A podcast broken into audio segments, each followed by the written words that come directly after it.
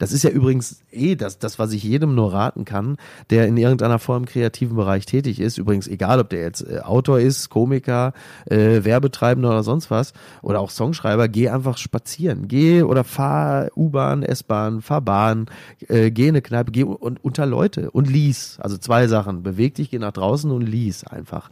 Weil du musst ja von irgendwo muss es ja herkommen. Willkommen im Hotel Matze, dem Interview-Podcast von Mit Vergnügen. Mein Name ist Matze Hielscher und ich treffe mich hier mit großen und kleinen Künstlern und Künstlerinnen, mit schlauen Typen und smarten Unternehmern und versuche herauszufinden, wie die so ticken. Mein heutiger Gast ist der Alleskönner Mickey Beisenherz. Wenn man sich anschaut, was dieser Mickey Beisenherz so alles macht und schon gemacht hat, dann kann man sehr, sehr schnell den Überblick verlieren. Seine Karriere fing jedenfalls beim Radio an, also genauer gesagt bei Radio NRW. Dort lernte er dann einen gewissen Atze Schröder kennen, für den er anfing, Gags für dessen Bühnenprogramm zu schreiben. Und das hat er danach auch noch für Dieter Nuhr, Rüdiger Hoffmann und sehr, sehr viele andere Comedians gemacht.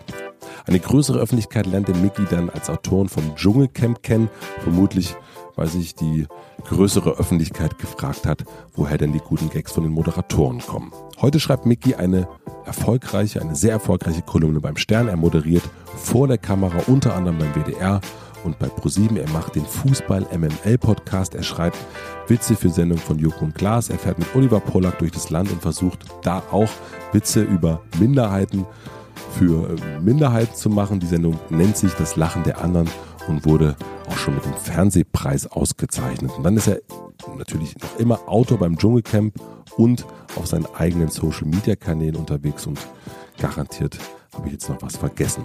Miki bezeichnet sich, das finde ich sehr, sehr schön, als Unterhalter mit ernsten Absichten. Wir tauchen ein in seine Biografie, seinen kreativen Prozess und seine Ansichten.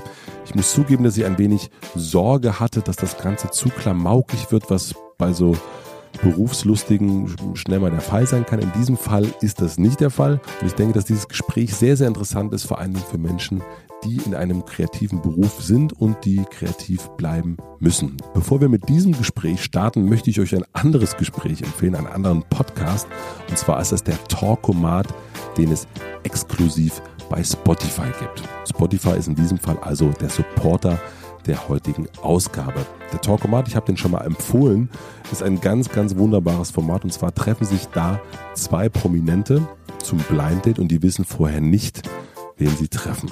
Und ein Automat, also der Talkomat, gibt die Themen vor. In der Vergangenheit waren da Michaela Schäfer und Meckes, Sharak Shapira und Sido. Und der aktuellen Folge, die es seit zwei Wochen oder so gibt, treffen sich Cat Kaufmann und Felix Brummer von Kraftklub. Und das ist ein wirklich sehr, sehr schönes, liebenswürdiges Gespräch. Die beiden begegnen sich auf Augenhöhe, sind sehr, sehr humorvoll. Man erfährt ein paar lustige Sachen. Beide Gäste sind auf jeden Fall jetzt auch auf meiner Wunschliste fürs Hotel Matze. Hotel Matze gibt es natürlich auch auf Spotify zu hören. Vielen, vielen herzlichen Dank an Spotify.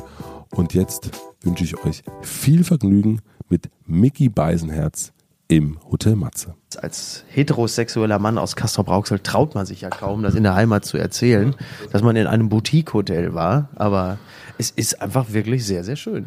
Und es ist wirklich das aller, allererste Mal, dass ich einen Gast wirklich, also jetzt kann ich es ja mal sagen, im Hotelzimmer treffe. Ich, ich musste dich zu deinem Glück zwingen. Ja, wobei, wobei mir gerade auffällt, die Tapete hier sieht, erinnert mich so ein bisschen an die Tapete äh, von, äh, von Old Boy. Hast du Oldboy damals gesehen? Ah, hilf mir mal. Das ist äh, der, dieser südkoreanische Filmklassiker, wo ein Typ, ähm, ohne zu wissen warum, ich glaube, sind es 15 Jahre, 15 Jahre äh, von einem Unbekannten entführt und in einem Hotelzimmer ähm, gefangen gehalten wird und der wird halt mit Essen versorgt, aber er hat keine Fenster, nix in diesem Hotelzimmer und muss da 15 Jahre bleiben und wird dann irgendwann auch einfach überraschend aus diesem Hotelzimmer entlassen. So, und das war's dann? Raus. Nee, nee.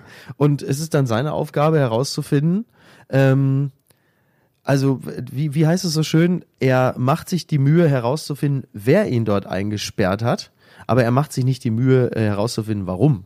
So, ganz toller, kennst du den nicht? Nee, kommt aber alles raus? Ja, ja, aber der Film hat eine ganz tolle Pointe, die da, also da, da, da das darf man wirklich nicht spoilern. Ähm, und es gab auch ein nicht sehr gelungenes Remake mit Josh Brolin vor ein paar Jahren. Wie viel Fernsehen guckst du am Tag? Äh, viel weniger als du denkst. Ich kann dir ziemlich genau sagen, wie mein Fernsehverhalten aussieht. Ich stehe in der Regel äh, so morgens um halb, viertel vor acht auf und äh, gucke dann ungefähr Viertelstunde, 20 Minuten Morgenmagazin. Dann verlasse Stehst du ich nach das Wecker Haus. auf? Ja. Ja. Also entweder nach Wecker oder nach Kind. Mhm. So, je nachdem. Ja.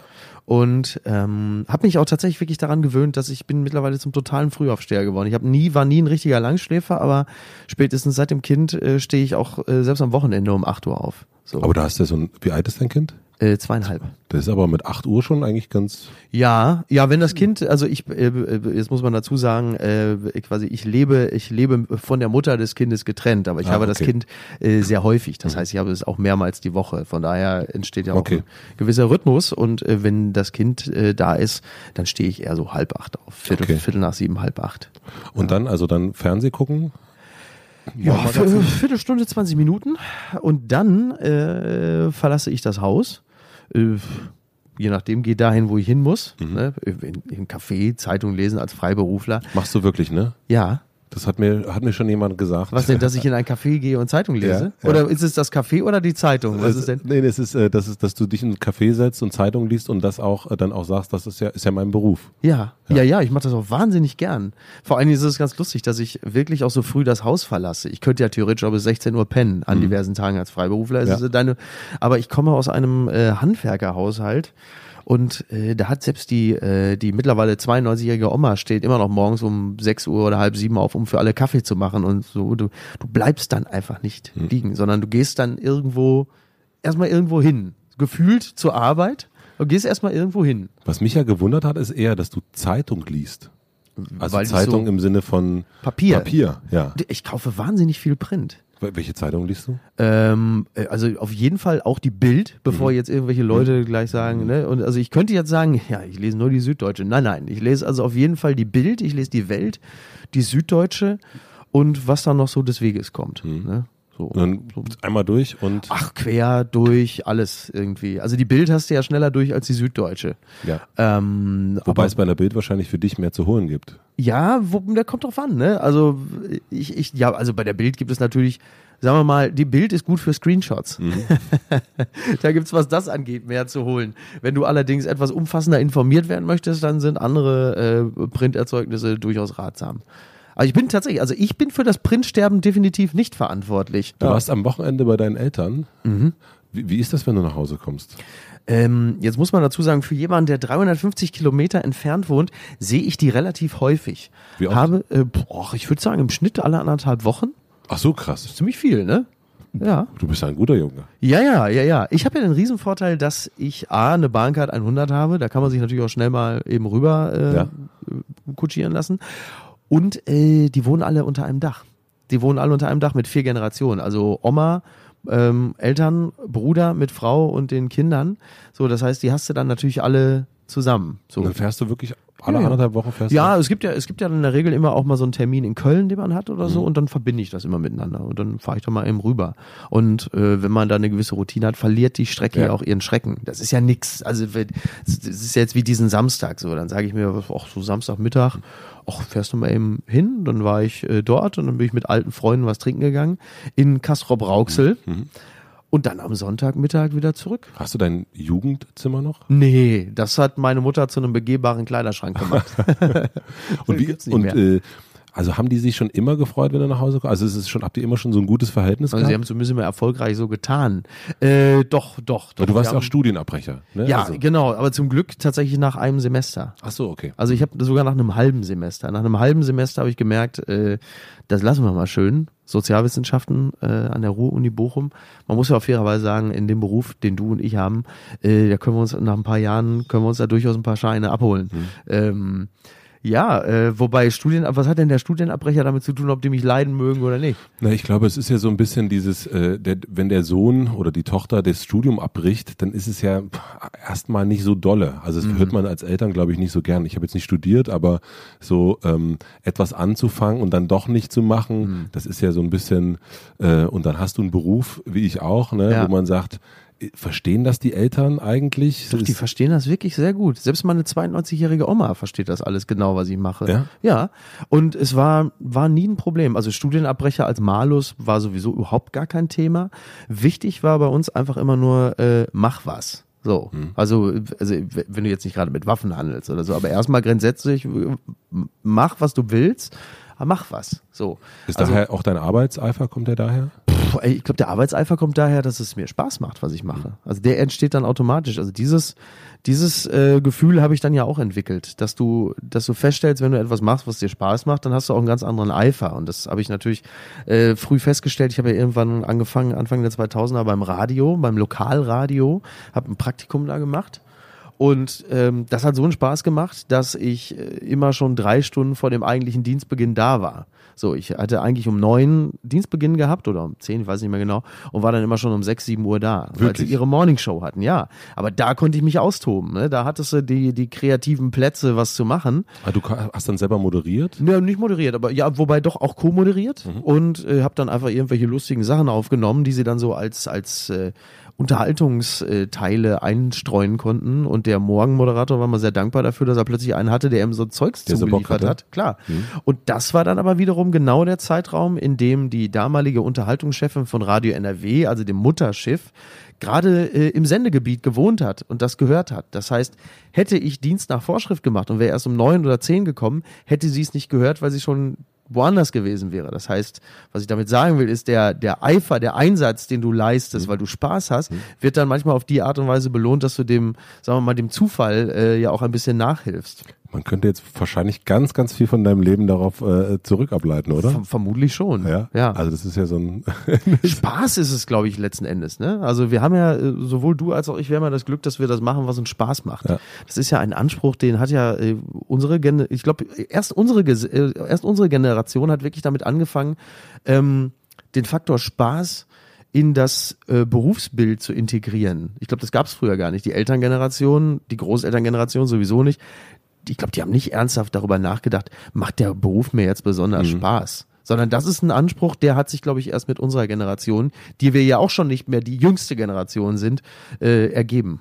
Ab wann hast du das, was du machst, einen Beruf genannt? Habe ich das, habe ich, habe ich, habe ich schon Beruf genannt? Ja.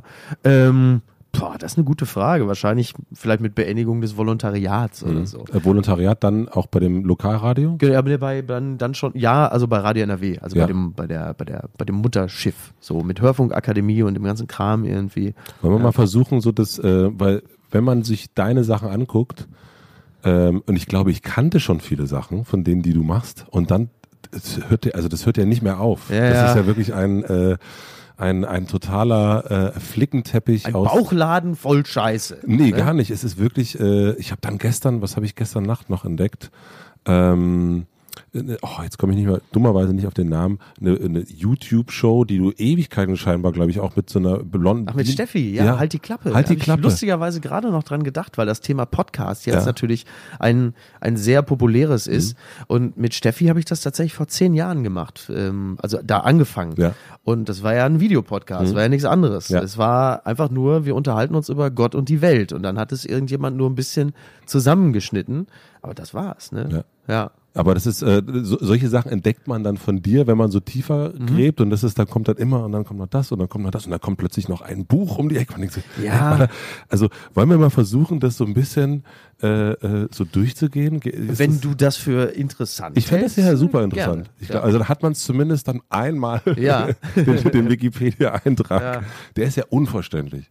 Ja, aber das äh, unvollständig und unverständlich. Verständlich, Äh, ich weiß auch nicht, wer das macht. Ich kann immer nur an die Person, sowieso wie man an so einen Ent- Erpresser appelliert. Ja. Sie, wenn Sie das jetzt hören können, ich bitte Sie inständig, machen Sie es entweder dicht oder oder oder vollständig. So. Ich glaube, es gibt aber auch keinen Künstler, der sagt, mein Wikipedia-Eintrag, super. Ja, Bin außer dem Wendler, aber den hat er ja selber quasi gemacht. Also ich habe wirklich keine Ahnung. Mhm. Ähm, wenn man da mal drauf guckt, merkt man halt, es scheint offensichtlich irgendwann mal auch aktualisiert worden zu sein. Mhm. Ja. Aber es wird halt der Fokus auf Sachen gelegt, die man selber nicht eingetragen hätte. Dann, Ne? welche Sachen würdest du eintragen? Oh, was ich eintragen würde. Ähm, Beziehungsweise, Lenny, also wir müssen jetzt auch nicht wirklich auf den Wikipedia-Eintrag Nee, gehen, ach. aber so ein bisschen, so da, was du für dich so als so die wichtigsten Stationen so eigentlich Mhm. äh, äh, siehst. Ja, also so, wenn man jetzt so die letzten Jahre ähm, betrachtet, ist natürlich, klar, das Dschungelcamp spielt natürlich mhm. eine Riesenrolle, weil es einfach damit zu tun hat, dass überhaupt mal der Fokus auf äh, die Autorentätigkeit gelegt wurde. Und zwar ja nicht nur auf meine, sondern auch auf die äh, des Kollegen Olli Haas oder jetzt auch Jörg Über, der mit uns das zusammen macht, aber auch auf die Autorentätigkeit im Allgemeinen. Also ich weiß vor ich weiß gar nicht, als wir mal äh, mit der Süddeutschen gesprochen hatten, das ist jetzt bestimmt auch schon äh, fast neun Jahre her mhm. oder so, dass das überhaupt mal passiert ist, dass da der, dass, dass sich wer dafür interessiert hat, wer denn überhaupt da so die Texte schreibt. Das war, ist mir vorher in der Form noch nicht so begegnet. Mir danach auch nie wieder, mhm. muss ich sagen. Also ja, danach so den, gab also es schon mal, danach gab es schon mal den ein oder anderen Artikel, aber auch nicht so massiv. Aber ähm, so über dich, also es gab sowas natürlich früher immer über ähm, Songschreiber und sowas, mhm. ne? Also das, das ist schon, aber das wirklich der, also es war ja auch für viele, ah, da gibt's, also es war für mich auch, äh, äh, obwohl ich in dem Geschäft mhm. irgendwie bin, gar mhm. nicht bewusst, dass die das sich nicht selber ausdenken die ganze ja. Zeit. Ne? Also ja. und dass dann plötzlich so eine Figur, also ja auch meistens du, ich finde es immer schön, dass du dein, äh, ähm, äh, ich nenne es mal Ziehvater, äh, damit immer immer mitnennst. Weil es auch, weil es auch stimmt. Ja, ja, aber ne? das, äh, ja, das ist ja. auch äh, ehrenhaft, finde ich.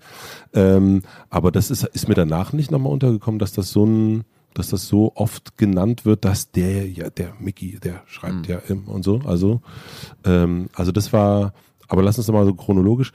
Äh, NRW, Radio mhm. NRW. Genau. Ähm, dann kam schon Atze, glaube ich, ne? Ja, also mit, genau, also das ist natürlich, also wenn, wenn man jetzt so von Türöffnern sprechen möchte, dann ging es natürlich mit Atze so richtig los, weil, weil über Atze äh, habe ich dann ich bin ja beim Radio geblieben, aber dann tat sich plötzlich zusätzlich das Medium Fernsehen und Bühne auf.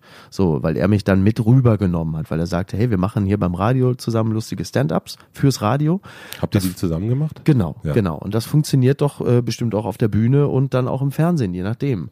Und so ist das ja gerade in unserem Geschäft so, dass die Dinge sich dann verästeln. Ne? Du arbeitest mit dem einen bei dem und dem Projekt zusammen, dann lernst du Producer XY kennen, der macht wieder ein anderes Projekt, sagt, ich brauche dafür einen Autoren. Wir haben doch hier zusammengearbeitet, dann können können wir doch hier auch zusammenarbeiten. Und so geht das dann einfach alles immer irgendwie so seinen Gang. Ja, ganz interessant und wenig planbar eigentlich. Aber ja. das, ähm, ist dann sowas, so, eine, so, so der fleißige Mickey, dann auch, spielt das dann schon eine Rolle sofort? Naja, fleißig musste ja schon sein, ne? Ja. Also ähm, der, der Fleiß kommt ja mit der Begeisterung. Mhm. Also wenn du Spaß daran hast, ähm, dann bist du ja automatisch auch fleißig, weil du, du, und gerade äh, auch als Autor, bleiben wir mal beim Autorendasein, du bist ja dann, du hast ja natürlich auch ein, ein Geltungsbedürfnis. Du willst ja alles reinlegen, was du kannst. Du hast dann das Gefühl, und noch ein, und noch ein, und hey, hier ist mir noch was eingefallen. Hey Leute, jetzt hört mal. Das ist natürlich, das kann man, das kann man Narzissmus nennen oder Fleiß. So, mhm. also bestimmt irgendwie beides, weil du legst halt viel rein. Du hast halt einfach auch Bock drauf und denkst, ah, da ist doch noch ein Gag und hier fällt mir noch ein und das noch. Naja, und so kommt dann halt das äh, irgendwann so zusammen. Ja. Und dann warst du mit Atze im Fernsehen? Äh, ja, also ich habe für Atze geschrieben. Ne? Ja, also okay. was weiß ich, ich habe ein bisschen mitge mitgeschrieben bei Alles Atze, aber er hat ja auch lange den Comedy-Preis zum Beispiel mhm. moderiert und diverse andere Shows.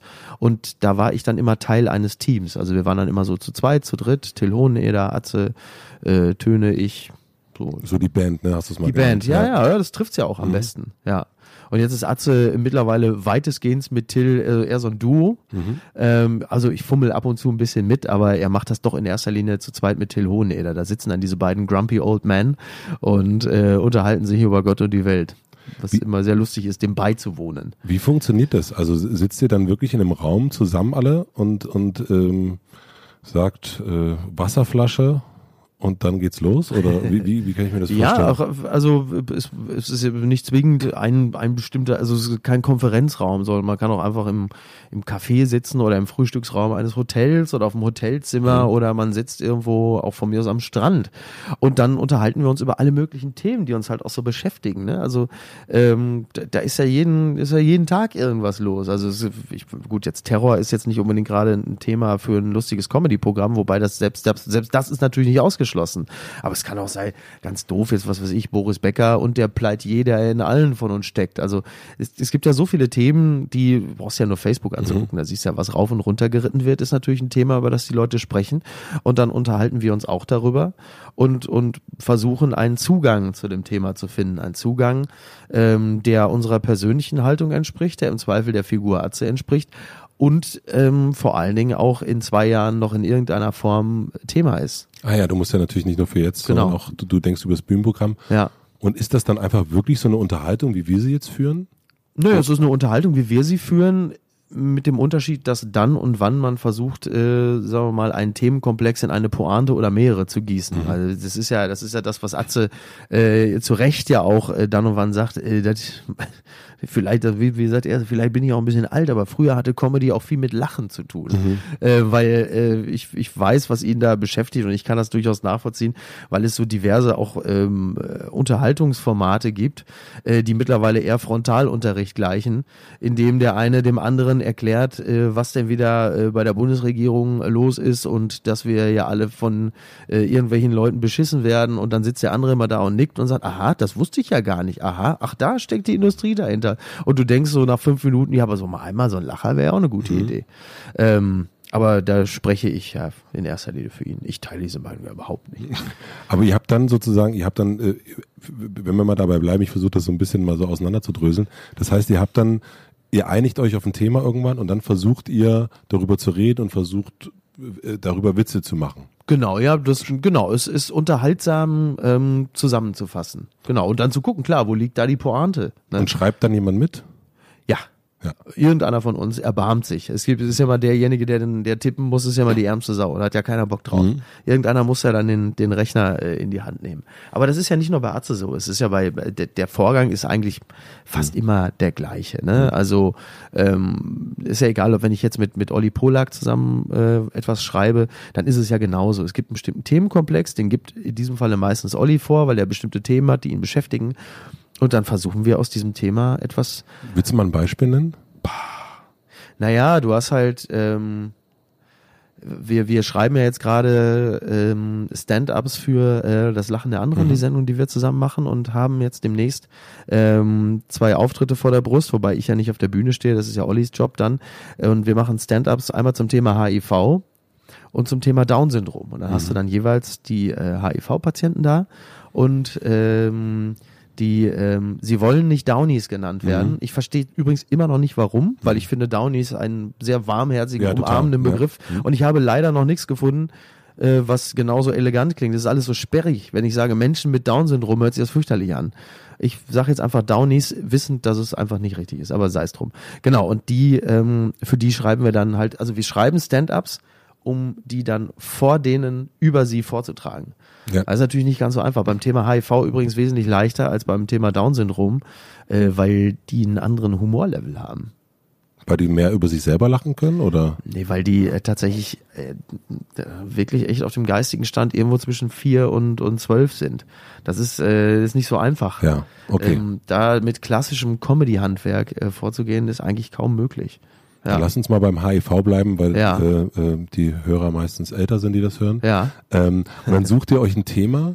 Genau, ja, wir, wir versuchen, wir, ähm, wir haben ja in diesem Falle ja einen, einen, einen dokumentarischen Blog, mhm. der dem Stand-up vorausgeht. Das heißt, wir lernen Menschen kennen und ähm, lassen uns von denen erzählen, wie sie in diesem Falle mit der Krankheit umgehen. Und ähm, natürlich gibt es immer Ansatzpunkte. Ne? Also was weiß ich, keine Ahnung. Wir waren jetzt, wir waren jetzt ähm, bei bei Marco heißt er, der arbeitet bei der AIDS-Hilfe in Düsseldorf waren in dem Büro und dann, äh, dann sahen wir halt eben auch. Also äh, Marco, dein, also du versuchst, natürlich versuchst du dich an pointierten Formulierungen, an griffigen Bildern, darum geht es ja sehr häufig. Die Sachverhalte, die du gesehen und erlebt hast, irgendwie so zusammenzufassen, dass es auch für Menschen, die nicht dort waren, funktioniert. Dann sagst du halt, wir waren bei dir im Büro, äh, bei der, bei der AIDS-Hilfe und das ist so ein bisschen so, wie soll man sagen, das ist so Christopher Street Day als Raum. Ja, du hast überall äh, Poster von nackten, eingeölten Männern, Dildos, Kondome, äh, äh, Girlanden. Ähm, das ist so, als, als würde man so einmal wie so ein, wie so ein Spaziergang durch das Gehirn von Kevin Spacey. So, weißt du, sowas. Dann, mhm. ähm, und das versuchst du halt in irgendeiner Form zusammenzufassen. So. Das war jetzt aber schon ein Gag. Ja, es war, es waren zumindest Bilder, sagen mhm. wir mal so. Es waren Bilder. Ne? Wie wichtig ist so ein Bild? Finde ich sehr wichtig. Mhm. Ja. Ich habe es mir sofort, sofort ja. vorstellen können. also es gibt lachen. natürlich auch, es gibt mhm. natürlich auch billige, plumpe Gags, was weiß ich. Wir waren bei einem, der hatte halt einfach wirklich, es war so, so wirklich so die, die, das, das, die Wohnung vor ihm war einerseits so Gelsenkirchener Barock mhm. und andererseits hatte der aber auch so, so diverse Sadomaso-Artikel einfach bei sich in der Bude. Wir haben es dann einfach zusammengefasst, der Stil war dann Eichel rustikal. ja, das ist ein plumper, platter Gag, aber du weißt halt einfach, das ist ein Lacher. Man ne? weiß sofort Bescheid. Das ist ein Lacher. Und dann ja. lachen sie alle, ja. Ja, und darum geht's halt einfach. Ne? Du fasst die Dinge zusammen, du versuchst, aber wir, wir haben halt eben dann doch auch, das ist schon wichtig, finde ich, speziell bei einer solchen Sendung, dass du aber auch sehr versuchst, dem Kern der Thematik ähm, da, da auf den Grund zu kommen. Also für mich hat das ganze Thema HIV spielte eine Riesenrolle, spielte die Sexualmoral. Ähm, dieses, dieses, also ich habe gesagt, wenn du, wenn du HIV hast, äh, dann, ähm, dann, dann bist du auf jeden Fall zwei Dinge. Erstens krank, zweitens schuld. So, mhm. weil das Empfinden gegenüber dieser Krankheit ist ja ganz, also wenn du zum Beispiel sagst, du hast Krebs, dann kannst du ja davon ausgehen, dass die Leute dich in der Regel angucken und sagen, oh, das ist ja traurig, da kannst du ja gar nichts für. Wenn du, ähm, wenn du sagst, du bist HIV-positiv, dann gucken dich äh, die Menschen schon an wie eine Frau in einer hohen Führungsposition. Dieses Gefühl, ja, da kann man sich mal vorstellen, wie viele Schwänze da. Äh, so, das ist sofort eine ganz andere Bewertung. Mhm. Und das spielt eine Riesenrolle, also auch was die Sexualmoral angeht, weil das, das impliziert ja immer, wenn du nicht gerade äh, homosexuell bist, dann ist es ja eh eine ganz andere Bemessungsgrundlage, weil man weiß ja, wie die so drauf sind. Aber wenn du jetzt als, als heterosexuelle Frau zum Beispiel HIV hast oder auch als heterosexueller Mann, dann bedeutet es ja automatisch immer, dass es auf jeden Fall, da muss der sich ja fürchterlich ausgetobt haben. Und Sex ist ja generell erstmal etwas Gutes. Mhm. So. Also vor allen Dingen, wenn er kostenlos ist. Das ist ja erstmal sehr schön. Also das Gefühl ist immer, dass jemand, der, der sehr viel Sex hat, ähm, hat ja so subkutan auch mal ein bisschen mit dem Neid der anderen zu kämpfen. Das heißt, du kannst wahrscheinlich niemandem einen größeren Gefallen tun, als viel Sex zu haben und dann HIV zu kriegen weil die Leute dann das Gefühl haben, ja wenigstens, weißt du, wenn der vögelt viel, aber jetzt hat er wenigstens HIV. Ja. Was für eine Erleichterung. Das ist wie, wenn, wenn sich ein Opel um einen Baum wickelt, dann sagt man, äh, oh, das tut mir leid, das ist ja traurig. Wenn sich ein Porsche um einen Baum wickelt, dann sagen die Leute eher noch so, hoffentlich lebt er noch lang genug, dass er den Baum noch bezahlen kann, das mhm. Arschloch. Also es hat auch echt viel mit Neid zu tun, finde ich. Also das ist das, was... Was ihr dann beobachtet habt. Äh, das ist meine Beobachtung. Und also so Ollis Beobachtung, aber... Hast du das dann während der ich nenne es jetzt mal Recherche festgestellt oder hast du für dich schon vorher so eine Gedanken gehabt dazu? Habe ich tatsächlich während der Recherche hm, festgestellt, weil ich mich aber auch mehr mit der Thematik befasst habe und auch dem eigenen Empfinden diesbezüglich und auch den eigenen äh, Gedanken, die man, also auch, auch düsteren Gedanken, die man diesbezüglich hat. Und man muss auch fairerweise sagen, wir haben, äh, das haben wir ja auch in dem, in dem Stand-up verarbeitet, ähm, unser, unser Ansinnen in dieser Folge war es ja ein bisschen, das Thema HIV aus der, aus der schwulen Ecke rauszuholen. Und wir sind echt krachend gescheitert. Ähm, das muss man einfach wirklich sagen. Weil so ziemlich alles an diesem Dreh äh, war äh, homosexuell. So, wir waren dann in der schwulen Sauna, haben natürlich Leute von der AIDS-Hilfe kennengelernt. Ähm, Natürlich ist HIV nicht alleine ein, ein schwules Thema. Es ist aber zusätzlicherweise natürlich auch nicht ganz so einfach, jetzt beispielsweise eine, eine heterosexuelle Frau mit HIV auch vor eine Kamera zu kriegen, dass sie sagt, Leute, ich hab's. Äh, wir hatten ja. eine, die hat sich übrigens lustigerweise Klischee Nummer zwei bei einem Schwarzen angesteckt. Ja. So viel dazu. Ähm, und die hat halt gesagt, die hat natürlich unglaublich mit Anfeindungen zu kämpfen. Äh, sie hat zwei Kinder, die wurden auf dem Spielplatz halt einfach gemobbt, gemieden, alles. So, das heißt, das spielt natürlich auch eine Rolle. Das heißt, wir müssen auch in so einer Sendung schon sagen, dass das, was wir da anbieten, nicht hundertprozentig äh, die Realität in Deutschland widerspiegelt. So. Aber bist du dann ähm, vorsichtiger bei so einer Sendung? Nö. Nee. Also du bist, also du bist bei, also wenn du an einen ähm, Job gehst äh, und du hast ja sehr, sehr verschiedene Auftraggeber mhm. oder, oder machst ja verschiedene Sachen, bist du immer der gleiche Mickey? Der da sozusagen, oder guckst du so ein bisschen, wo bin ich hier, was kann ich hier ja. machen? Ja, klar. Ja. Das musst du ja auch. Also ich vergleiche das immer damit, ähm, sag mal, wenn du jetzt unter Freunden bist, dann ist dein Humor und deine, deine, deine Wortwahl und auch die Thematik, mit der du dich befasst, doch bestimmt auch ein bisschen anders, als wenn du zum Beispiel bei deinen Schwiegereltern ja. bist. Aber du bist ja immer noch der gleiche Matze. Ja. Das heißt, du rufst ja im Grunde genommen nur ein anderes, sagen wir mal, äh, Unterhaltungs, äh, einen, einen anderen Teil deines Unterhaltungsspektrums ab, als du vielleicht abrufst, wenn du woanders bist. Mhm. Und so sehe ich es letzten Endes in der Unterhaltung auch. Also wenn ich jetzt den, sagen wir mal, den Kölner Treff moderiere, dann, dann lege ich auch eine etwas andere Gangart an den Tag, als wenn ich beim Lachen der anderen bin. So, Ja. Oder ich merke auch zum Beispiel, wenn ich für den, für den, für Stern online schreibe, Hm. äh, ist die Tonalität auch eine etwas andere, als wenn ich für den Print Stern schreibe. Und zwar aus dem Wirklich? einfachen Grunde, ja, weil ich ein anderes Publikum äh, vor Augen habe. Wie Und wichtig ist da, also wie wichtig, mer also merkst du auch den Erfolg daran, also dass das, äh, dass das wichtig für den Erfolg ist? Ich glaube schon, dass das wichtig ist. Also natürlich ohne sich zu verbiegen. Also auch da sind wir wieder beim, ich bin immer noch derselbe, aber ich wähle dann manchmal etwas andere, eine andere Gangart und ich finde das auch ehrlicherweise aus, sag mal, aus künstlerischer Sicht sogar ganz gut, weil man ja merkt, man ist nicht nur zu 100 Prozent auf einen Stil festgelegt. Den, den liest du ja sowieso irgendwie raus. Man kann sich auch nicht zu 100 Prozent wandeln, aber ähm, also wenn ich für den Print Stern schreibe, habe ich tendenziell ähm, tendenziell eher weibliches Publikum vor Augen und auch einen Hauch älter, während ich jetzt bei dem Online-Publikum, ähm, ich will jetzt nicht, da ist es gemischt, eher gemischt gefühlt und tendenziell eher so um die 35. Wo hast du dein, das ist eine komische Frage vielleicht, wo hast du dein Taktgefühl gelernt? äh, ich weiß ja nicht, ob ich es habe, aber ähm, ich glaube, das, boah, ich glaube, das hat damit zu tun, dass ich einfach viel mit Leuten zu tun habe. Mhm. Bin einfach viel unter Menschen und ich glaube, dann bildet sich ähm, sowas im Laufe der Zeit einfach heraus. Also ich habe ja auch Zivildienst gemacht und ich äh, bin ja wie gesagt auch in einem drei mittlerweile vier Generationen Haushalt groß geworden. Da lernst du ja auch automatisch dich auf verschiedene äh, Gegenüber einzustellen. Und Kannst du dich an eine Geschichte erinnern, wo es überhaupt nicht hinge hingehauen hat? boah, gute Frage, weiß ich gar nicht.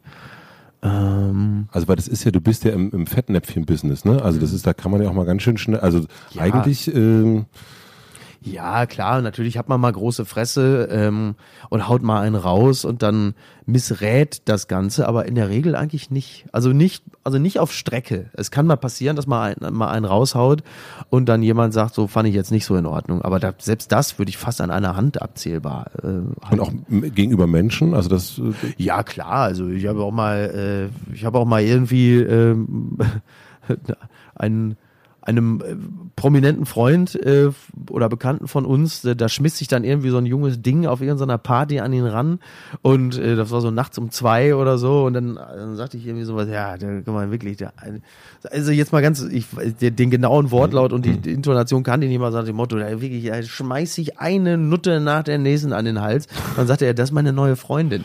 So, das ist ja nun wirklich so ein ganz klassisches Fettnäpfchen. Ähm, Ansonsten weiß ich nur, weil wir gerade über das Thema Down-Syndrom gesprochen hatten, dass ich ähm, mal in einem Text äh, Begrifflichkeit wählte wie äh, ein mongoloider Schimpanse. So, oder ein Schimpanse mit Down-Syndrom oder irgendwas. Und dann äh, schrieb in der üblichen Facebook-Kommentarleiste, schrieb dann irgendwie eine, äh, das Mongoloid oder das Down-Syndrom hätte es weglassen können, sondern ich natürlich, äh, künstlerische Freiheit, habe natürlich geschrieben, nein. So, und dann stand da drunter plötzlich noch ein Doch. Und das war eine Bekannte von mir, wo mir dann später aufging, die hat gerade ein Kind mit Down-Syndrom bekommen. ja. Und du weißt einfach in dem Moment, ähm, die, die liest diesen Text und der Text ist vielleicht sogar ganz gut und der geht ihr nah und plötzlich ist dieser eine Begriff da und der setzt ihr zu, weil sie selber vielleicht gerade vor vier, sechs, acht Wochen ein Kind mit Down-Syndrom bekommen hat und das geht ihr auf irgendeine Art und Weise nahe und das verletzt sie. Und das war wirklich das allerletzte, was ich wollte und seitdem benutze ich das, also diese Formulierung einfach nicht mehr. So, und das ist ja wie bei so vielen Sachen, gerade im Humorbereich. Übrigens ist, also das, das, jetzt wird's ja schon pseudophilosophisch, aber ähm, also eine der ganz zentralen Fragen im Leben ist ja immer, ist es das wert? Und das ist ja bei Gags auch so. Ja. Also du stellst dir selber die Frage, speziell wenn es um härtere Inhalte geht, ist es das wert?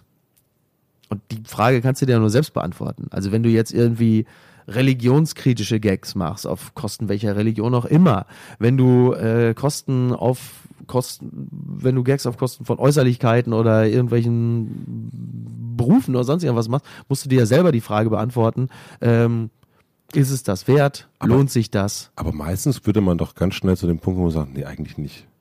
Ja, kommt drauf an. Also wenn ich jetzt irgendwie eine bestimmte Gruppe von Leuten ähm, in irgendeiner Form beleidige ähm, und ich kenne die nicht oder ich finde, die können das vertragen. Wir hatten ja letztes Jahr irgendwie auch so eine Kampagne auf Kosten äh, von Werbern, äh, wo dann irgendwie Fernet Branca irgendwie sich äh, in der Reklame lustig auf Kosten von Werbern gemacht hat und dann plötzlich eine ganze Reihe von Werbetreibenden völlig äh, angefasst und entsetzt war, wie man denn ihren, ihren äh, honorigen Berufsstand so durch den Dreck ziehen kann. Ich war ein bisschen überrascht, muss ich ehrlicherweise zugeben, das hätte mich zum Beispiel auch nicht geschert. Ich meine, hallo, ich arbeite bei, im, im Fernsehen. Also, außerdem fahre ich einen Porsche. Also bitte, äh, das muss man dann schon abkönnen. Und ich finde, manche können es einfach besser vertragen als, als andere. Und dann muss man selber einfach ermessen, haben die es jetzt verdient oder nicht. Wobei auch immer die Frage ist, also ich glaube, das war, war mal eine Diskussion, die, die bei äh, Böhmermann und, und Schulz war. Ähm, gibt es, also wa, wa, Sprache, ne, gibt es rassistische Sprache mhm. oder äh, gibt es einfach nur Rassisten? Ja. Ja, und das ist, äh, ich fand das gar nicht so ein, wenn man ja, äh, keine Ahnung, das, ich glaube, du hattest das auch mal im Interview gesagt, äh, früher hat man dann äh, alles in der Schule als, äh, was einem nicht cool vorkam, als schwul bezeichnet. Ja, ja, ne? genau. Irgendwann ja. lernt man mal jemanden kennen und denkt, ja. Ja, ja. äh, äh, irgendwie. Und dann ist aber immer die, natürlich die Frage, kann man, also gerade als äh, wie jemand wie du, der, der irgendwie natürlich sehr komische Sachen macht und du bist sehr belesen, aber eigentlich, ich denke, da muss es ja so viele Grenzen geben. Ne? Also auch im Kopf, nee, kann Ja. man nicht sagen, dann verletzt man den. Ja, ja. Also diese, wie- wie erhältst du dir da deine Freiheit? Mhm. Ja, Dass du nicht eben die ganze Zeit eben dich fragst, ist es das wert? Weil ganz oft wahrscheinlich würdest du als vernünftiger, äh, seinen Eltern sehr nah äh, Junge, äh, Mann äh, sagen, ja nee, eigentlich nicht. Mhm. Irgendwie, irgendwie geht's ja gut. Sagen wir es mal so, irgendwie geht's ja gut. Also ich versuche mir schon möglichst wenig, äh, möglich, möglichst wenig Grenzen aufzuerlegen und das funktioniert in der Regel ja auch. Äh, Ich glaube, wahrscheinlich ist einfach die Basis, Basis dessen, dass ich davon ausgehe, dass die meisten das schon entweder verstehen oder B vertragen können. So. Aber wenn du jetzt über die Nahles schreibst, ne? Ja. Und da auch mal so ein bisschen, sagen wir mal, äh, Ja. so Ja, ja, ein bisschen schubst auch. absolut. Ähm, gehst du davon aus, dass sie es liest? Ich gehe, in diesem Falle gehe ich sogar davon aus, dass es ihr zugetragen wurde, Ja. weil es doch, äh, wie ich feststellte, tatsächlich mehr gelesen wurde, als ich erwartet hätte. Äh, da habe ich offensichtlich einen Nerv getroffen. Aber ich habe in diesem, in diesem Text ja weitestgehend, nicht hundertprozentig, aber weitestgehend versucht, äh, sagen wir mal, jetzt auf reine Äußerlichkeiten zu verzichten. Also natürlich, natürlich hast du auch, äh, auch beim Lesen des Textes einen gewissen, einen gewissen Umriss äh, schon irgendwo rausgelesen. Aber ich bin ja jetzt nicht voll draufgegangen, habe jetzt gesagt, was weiß ich, die bratpfannengesichtige Planschkuh oder sonst, wäre ja auch ein bisschen arg unfein gewesen. Ähm, aber da, da zum Beispiel tut es mir überhaupt nicht leid. Und hättest du, wenn du die jetzt, also wenn wir jetzt hier, wir gehen jetzt hier raus, ne, Ja. vor, vor, die, vor das Hotel und dann kommt die dir entgegen. Ja.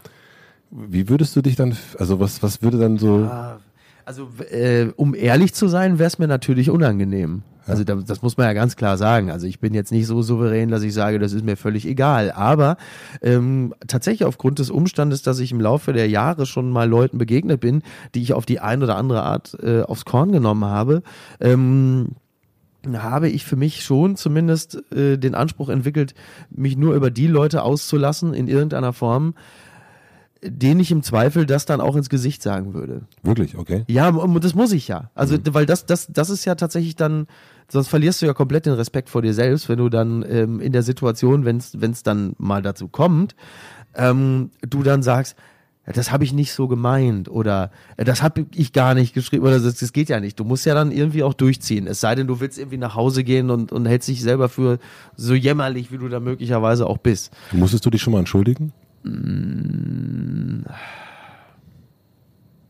Nee. Du meinst jetzt so, ob ich mich jetzt au- aus, aus justiziabler Sicht irgendwie nee, oder? das, nee, nee, nicht, äh, nicht Justiz, ja, Justiz. Du meinst jetzt einfach Ja, privat Wirklich, oder? wo du merktest, so, ähm, also jetzt d- so ein nahles Ding, ne? Ja. Also, wo du sagst, so, dann kommt die dir entgegen und sagt, boah, das hat mich aber total verletzt. nee. Äh, Also nee, nee, tatsächlich nicht. Ich habe mich äh, nur mal äh, nur mal vor Gericht musste ich mich, ich musste mich gar nicht entschuldigen, aber ich bin bin ja mal in einen Nachbarschaftsstreit geraten, beziehungsweise ein Nachbar hat mich angezeigt, weil ich äh, in einer Radiosendung seinen Nachnamen nannte. Er hat einen sehr besonderen Nachnamen. Mhm, Den darfst du auch nicht mehr nennen. Den darf ich nicht mehr. Ja, doch, ich glaube, theoretisch kann ich ihn sogar nennen, weil ich bin ja vor Gericht auch noch als Sieger rausgegangen. Ich nenne ihn aber ich nenne so wie Rinderhack. Ja, so halt. So. Und ähm, da habe ich nur, der Typ ist halt einfach auch wirklich ein bisschen, ist halt ein bisschen gestört, aber gut. Da habe ich dann nur vor Gericht sowas gesagt, nach dem Motto irgendwie, sollte er sich durch die Nennung seines Namens auf der Antenne äh, verletzt fühlen, dann würde ich mich Ach so. so, es war, es war so irgendwo zwischen Konjunktiv 3 und 5. Ja, aber weil es mir auch nicht wirklich leid tat. Also natürlich habe ich, also ich habe wirklich kein Interesse daran, dass irgendwelche Menschen äh, aufgrund der Dinge, die ich sage oder schreibe, nachhaltigen psychischen Schaden nehmen. Vielleicht mit Ausnahme von Markus Söder und allen, die bei der CSU irgendwie in Funktion sind, weil das sind für mich, also AfD eben außen vor, das sind halt, weil das für mich wirklich sehr rückgratlose, sehr ekelhafte Menschen sind. Aber selbst eine Andrea Nahles, die ist ja, glaube ich, sogar ganz okay. Ich habe ja auch nicht, ich habe ja selbst in dem Text ja auch nicht abgesprochen, ein okayer Mensch zu sein. Ich finde halt einfach diese Außendarstellung wirklich unglaublich verunglückt. Das Badgy, ne? Ja, Badgy. Ich bin wirklich, und das ist übrigens auch immer ein gutes Beispiel, weil wir ja irgendwann mal beim Thema Leidenschaft und Freude und mhm. so, also gerade beim Schreiben von Kolumnen, also ich wusste an dem, an dem Morgen oder an dem Abend? Ja, an dem Abend wusste ich noch nicht genau, was ich für eine Kolumne schreiben würde, weil ich muss ja am nächsten Tag dann irgendwann nochmal abgeben. Und dann sah ich bei NTV oder sonst wo, ähm, wieder zum Thema Fernsehkonsum, sah ich dann dieses Badgy und in mir gärte es so. Es war wirklich dieses, ey, das gibt es doch gar nicht. Ich habe doch noch mit meiner Freundin telefoniert und habe dann mich noch aufgeregt. Und dann sagte die, glaube ich, auch noch, ja, dann schreib doch darüber. Mhm. Ja, klar, denkst du dir, logisch. Weil es meistens auch das Beste ist. Also einfach das zu schreiben, was dann auch wirklich gerade in dir vorgeht, weil es dann auch meistens am besten ist. Gibt es für dich so ein Notizbuch, was du hast? Ja, iPhone. Ja. Ne? Also ich tippe einfach alles immer ins iPhone. Äh, manchmal diktiere ich auch ganze Blöcke schon rein. Du bist ja wirklich, in, also wir, haben ja sehr viel über Sprachnachrichten kommuniziert. Ja, du bist ja. ja. wirklich der König der Sprachnachrichten. Ja, aber es macht auch wirklich, also es ist das Einfachste auch. Ne? Es ist das Einfachste und es macht ja auch durchaus Spaß. Also das, was man in eine Sprachnachricht packt, würdest du doch in der Regel nie so tippen. Nee. Also die, die Zeit habe ich nicht und auch nicht die Lust. Ähm, aber so geht's ganz gut. Und äh, es ist ja dann irgendwie auch fast noch persönlich. Was sind denn so die Sachen, wo du sagst, so, das waren so die, die, die drei, vier Sachen, wo du sagst, mhm. da, das fand ich toll, dass ich das diesem Jahr, in diesem Jahr gemacht habe. Aus äh, persönlicher Sicht? Persönlich oder beruflich, wie du mhm. magst. Ach Gott, ja, ja gut, persönlich gab's äh, auch in diesem Jahr noch sehr viel Bewegung, was Hast aber jetzt privat ist, aber auf jeden Fall. Äh, Trennung sozusagen? Ja, ja, ja, genau, sowas ja alles, was so, was so damit zusammenhängt. Mhm. Nein, aber also persönlich war es trotzdem ein sehr schönes Jahr. Ähm, speziell wenn man, so wie du und ich ja Nachwuchs hat, äh, ja. ist es ja eh auch nochmal, dann ist ja jedes Jahr eigentlich ein sehr schönes, das muss man einfach echt sagen. Das steht sicherlich ganz im Vordergrund, ohne jetzt irgendwie nach Rama-Reklame zu klingen, aber es ist halt einfach Ist so. aber so. Ist so, absolut. Also. Steht auch, also das merke ich halt eben auch, also das, das merke ich, äh, dass ich wirklich dem äh, dem Privaten das Berufliche ganz eindeutig unterordnen. Selbst für jemanden, der so viel macht wie ich, ist das noch möglich. Ähm, beruflich bin ich ach, sehr happy. Also beruflich fand ich es sehr schön, den, äh, den Kölner Treff moderieren zu dürfen. Hast du im Sommer gemacht, ne? Das habe ich im Sommer gemacht, das werde ich im nächsten Jahr häufiger machen. Ähm, das war sicherlich sehr schön. Ich bin ja mit dem äh, Kolumnieren äh, sehr happy und bin generell mit dem beruflichen Portfolio sehr mhm. glücklich. Also das, das Kölner Treff hast du gemacht, du hast äh, äh, die, die Kolumne ging natürlich weiter. Genau, genau. Podcasten. Genau, Podcasten und fing jetzt äh, an dies Jahr eigentlich erst, ne? Ja, also wenn man jetzt ja tatsächlich, äh, ja, doch stimmt, du hast recht. Ja, ich habe ja vor Jahren, vor drei Jahren oder so, vor vier und drei Jahren habe ich ja hier äh, bei Kiss FM mhm. äh, immer äh, jede Woche eine Sendung gehabt, was ja auch ein Talkformat war, eine Stunde reiner Talk. Äh, das war ja dann leider vorbei, als mein Partner äh, sich äh, dazu entschloss, mit 40 am Herzinfarkt zu sterben. Wer war das? Basti Radke. Ach so, okay. Ja. Und äh, dann war natürlich klar, irgendwie, äh, ich kann jetzt hier nicht mehr alleine weitermachen. Und somit endete das, aber es war im Grunde genommen, war es ein Vorgriff auf das, was ich dann ja. später wieder weitermachen sollte. Na, ich bin einfach momentan wirklich, also privat ja und beruflich sehr happy mit dem, was ich machen kann. Also ich meine, diese, diese Kombination aus dem Schreiben von Kolumnen, aus dem Kölner Treff, dem Lachen der anderen und den Podcasts, da ist jeder, also ich habe, ich weiß nicht, wann ich das letzte Mal einen Tag hatte, an dem ich äh, zur, in Anführungsstrichen, Arbeit gefahren bin mit dem Gefühl so, das willst du nicht machen, da hast du keinen Bock drauf oder wer nervt mich heute wieder? Und das ist ja wirklich ein absoluter Luxus, das vergisst man ja ab und zu. Äh, dass, Über was meckerst so, du, wenn du meckerst? Bitte? Über was meckerst du, wenn du meckerst? Mm. Ja gut, also so als, als Autor habe ich natürlich jetzt seit Jahren nicht mehr, aber natürlich auch schon mit diversen Arschlöchern zu tun gehabt. Also äh, die, äh, die cholerische Anfälle mit Künstlertum äh, verwechselt haben. Mhm. Ähm, schwierig natürlich auch immer im, im kreativen Bereich, wenn du Sachen schreibst und machst und es dann einfach heißt, nee, äh, bitte nochmal ganz anders Und man sagt, ja, aber wie? Wie hättest du es denn gerne? Das ist natürlich im, im Kreativbereich immer ultra nervig. Äh, Menschen, die äh, äh, in der Werbung arbeiten, werden das ja mit Sicherheit auch bestätigen können. Das ist immer, das ist immer wahnsinnig nervig. Ähm, vor allen Dingen, wenn du gerade Sachen fertiggestellt hast und glaubst, du hättest, da kannst du einen Haken dran machen und dann melden die sich und sagen, du, wir, also das kommt ja beim Stern auch schon mal vor, speziell beim Print, dass dann die Chefredaktion sich meldet irgendwie und sagt, du, äh, uns passt das Thema nicht oder da können wir nichts mit anfangen und die lassen es dann zurückgehen wie so ein Tellergericht und du sagst, ja, aber äh, so Wie machst du das dann zeitmäßig? Muss ich mir aus den Rippen schneiden. Ja. Also ich meine, ich habe ja auch im klassischen Sinne selten ein, ein arbeitsfreies Wochenende. Also ich meine, der Preis dafür, dass ich auf einem Dienstagmorgen äh, mit dem Kind auf den Spielplatz gehen kann oder an einem Donnerstagmittag im Café sitze und Zeitung lesen ist, dass man halt auch am Samstagabend im Zweifel da sitzt und schreibt oder auf dem Sonntag. Aber den Preis zahle ich sehr gerne. Also das ist, äh, das ist es allemal wert. Und wie balancierst du das aus? Also genau diesen, diesen einerseits immer und äh, dann darf es ja aber auch nicht immer sein, weil du hast dann auch eine Tochter und du Ja. musst dich ja auch wieder, naja, also äh, ja auch regenerieren in Ja, irgendeiner klar. Form. Also Ja. das ist natürlich, also ich glaube, es fragen immer alle in allen Interviews, ne, ist dieses, wo kommt, du hast ja eine wahnsinnige, ich möchte, also so ein äh, Veröffentlichungs äh, Zahl, eine Schlagzahl, die irre ist. Ja. Und ähm, gleichzeitig muss ja aber auch immer wieder was rein. Ähm, Ja. Und es geht halt auch nicht immer, weil du kannst ja auch nicht die ganze Zeit, wenn deine Tochter irgendwie neben ist, dann irgendwie noch so ein so, ähm, mit. Nee, das, das soll dann auch bitte nach Möglichkeit nicht sein. Du weißt ja eh, das ist ja schon schwer genug, sie von diesen Dingern jetzt schon fernzuhalten. Äh, Machst da du aus dann, wenn die ja, ja, ich pack's dann weg. Ne? Ja. Oder irgendwann, vielleicht um dann irgendwelche Musik abzuspielen, holst es mal raus, aber nach Möglichkeit äh, bitte nicht. Ja. Und ähm, ja, ich weiß auch nicht, also irgendwie funktioniert es ganz gut. Also dieses, da ist dann doch auch ein tiefsitzender Egoismus, der da ist, der dann im Zweifel sagt, so, jetzt können Sie mir alle am Arsch lecken, ich will jetzt einfach hier sitzen und Zeitung lesen oder ich gehe jetzt mal spazieren. Ich hatte das letztens auch, da war ich dann, hatte ich montags morgens plötzlich Zeit. Und stand dann auch so, guckte dann so nach links und rechts und sagte, ja, wie, äh, was denn? Ich habe jetzt gar keine Abgabe jetzt erstmal? Äh, okay. Da bin ich dann so in die Innenstadt in Hamburg gegangen und bin spazieren gewesen und war dann ähm, mal hier und mal dort. Dann war ich bei so einem Herrenausstatter und dann kam ich halt oben hin. Dann stand da gerade so ein, so ein Herr, so Mitte, Ende 50, hatte gerade so eine Hose frisch anprobiert und strich sich mehrfach, fast schon lustvoll, äh, immer über das eigene Gesäß und sagte dann auch so Sachen, guckte sich dann im Spiegel aber an, drehte so den Hintern Richtung Spiegel, toller Sitz. Toll. Und war total begeistert. Und wie er da so sich selber mit der Hand so über den Hintern fuhr, wie über den Kotflügel eines Ferrari. Das war so eine schöne Beobachtung, aus der dann aber schon wieder so 5000 Bilder hochpoppten. Und das ist dann so dieses Prinzip, du hast halt äh, so die Entspannung, in der du dann natürlich irgendwo hinguckst.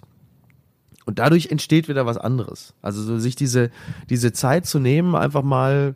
Und dann ist aber auch machen. sofort ja auch ein Gag entstanden. Genau, ein Gag beziehungsweise eine ganze Kolumne. Einfach aus der, auf, einfach nur aus dieser einen Beobachtung sp- sprießte dann so, so, ein, so ein ganzer Gedankenbaum heraus. Aber der, der kam nur aus der Entspannung heraus. Also aber das kannst du ja nicht machen. Ne? Du kannst ja nicht sagen, du kann, man kann ja diese Entspannung nicht planen, damit dann daraus was Überhaupt kommt. nicht, ne? überhaupt das ist nicht. das Problem eigentlich auch. Genau, aber das Ungeplante ist dann ja wiederum das Gute, ne? Mhm. Dass du halt einfach wirklich völlig unverkrampft und ohne Anspannung irgendwo hingehst und sagst so, ich spaziere einfach mal durch die Gegend. Das ist ja übrigens eh das, das, was ich jedem nur raten kann, der in irgendeiner Form im kreativen Bereich tätig ist. Übrigens, egal ob der jetzt äh, Autor ist, Komiker, äh, Werbetreibender oder sonst was, oder auch Songschreiber, geh einfach spazieren. Geh oder fahr U-Bahn, S-Bahn, fahr Bahn, äh, geh in eine Kneipe, geh und unter Leute und lies. Also zwei Sachen. Beweg dich, geh nach draußen und lies einfach.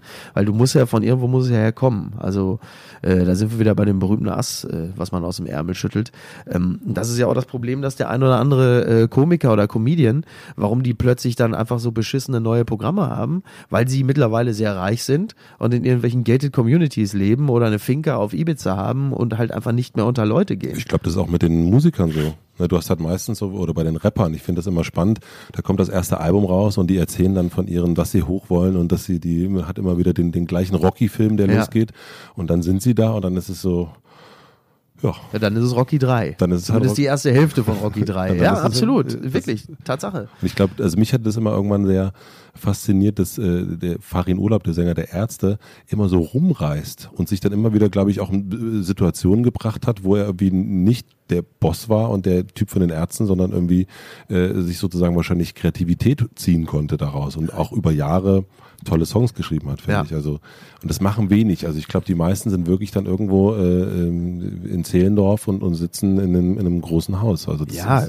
also ich meine, das ist bei allem Respekt, aber ich meine auch äh, Westernhagen ist ja auch so ein super Beispiel Mhm. dafür, ne? Der, als ich den äh, letztens traf, übrigens sehr nett und freundlich Mhm. ist, das nur mal am Rande, aber klar, der rennt natürlich mit einem äh, mit einem mit einem Hut rum, äh, der ist größer als die Raumstation ISS mit einer schwarz getönten Brille und nennt sein letztes Album oder vorletztes Williamsburg. Mhm. So, dass da der klassische Fan äh, so überhaupt gar keinen Zugang mehr hat, ist ja nun wenig verwunderlich. Ja.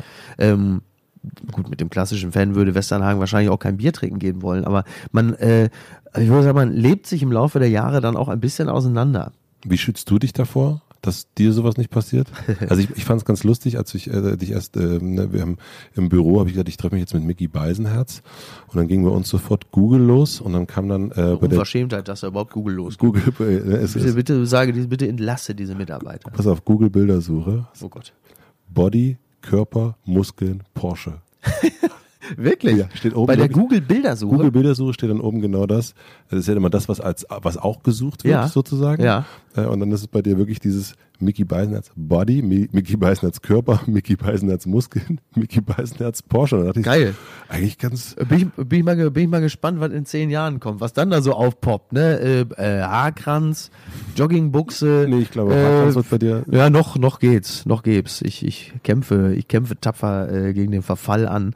Ähm, ja, ach, du, da lass ich jetzt, lass ich einfach, gibt ja Schlimmeres, ne? Gibt ja Schlimmeres. Ähm, Aber wie, wie schaffst du das, dass du eben nicht, also ich meine letzten Endes, dir geht's ja auch, glaube ich, von Jahr zu Jahr besser.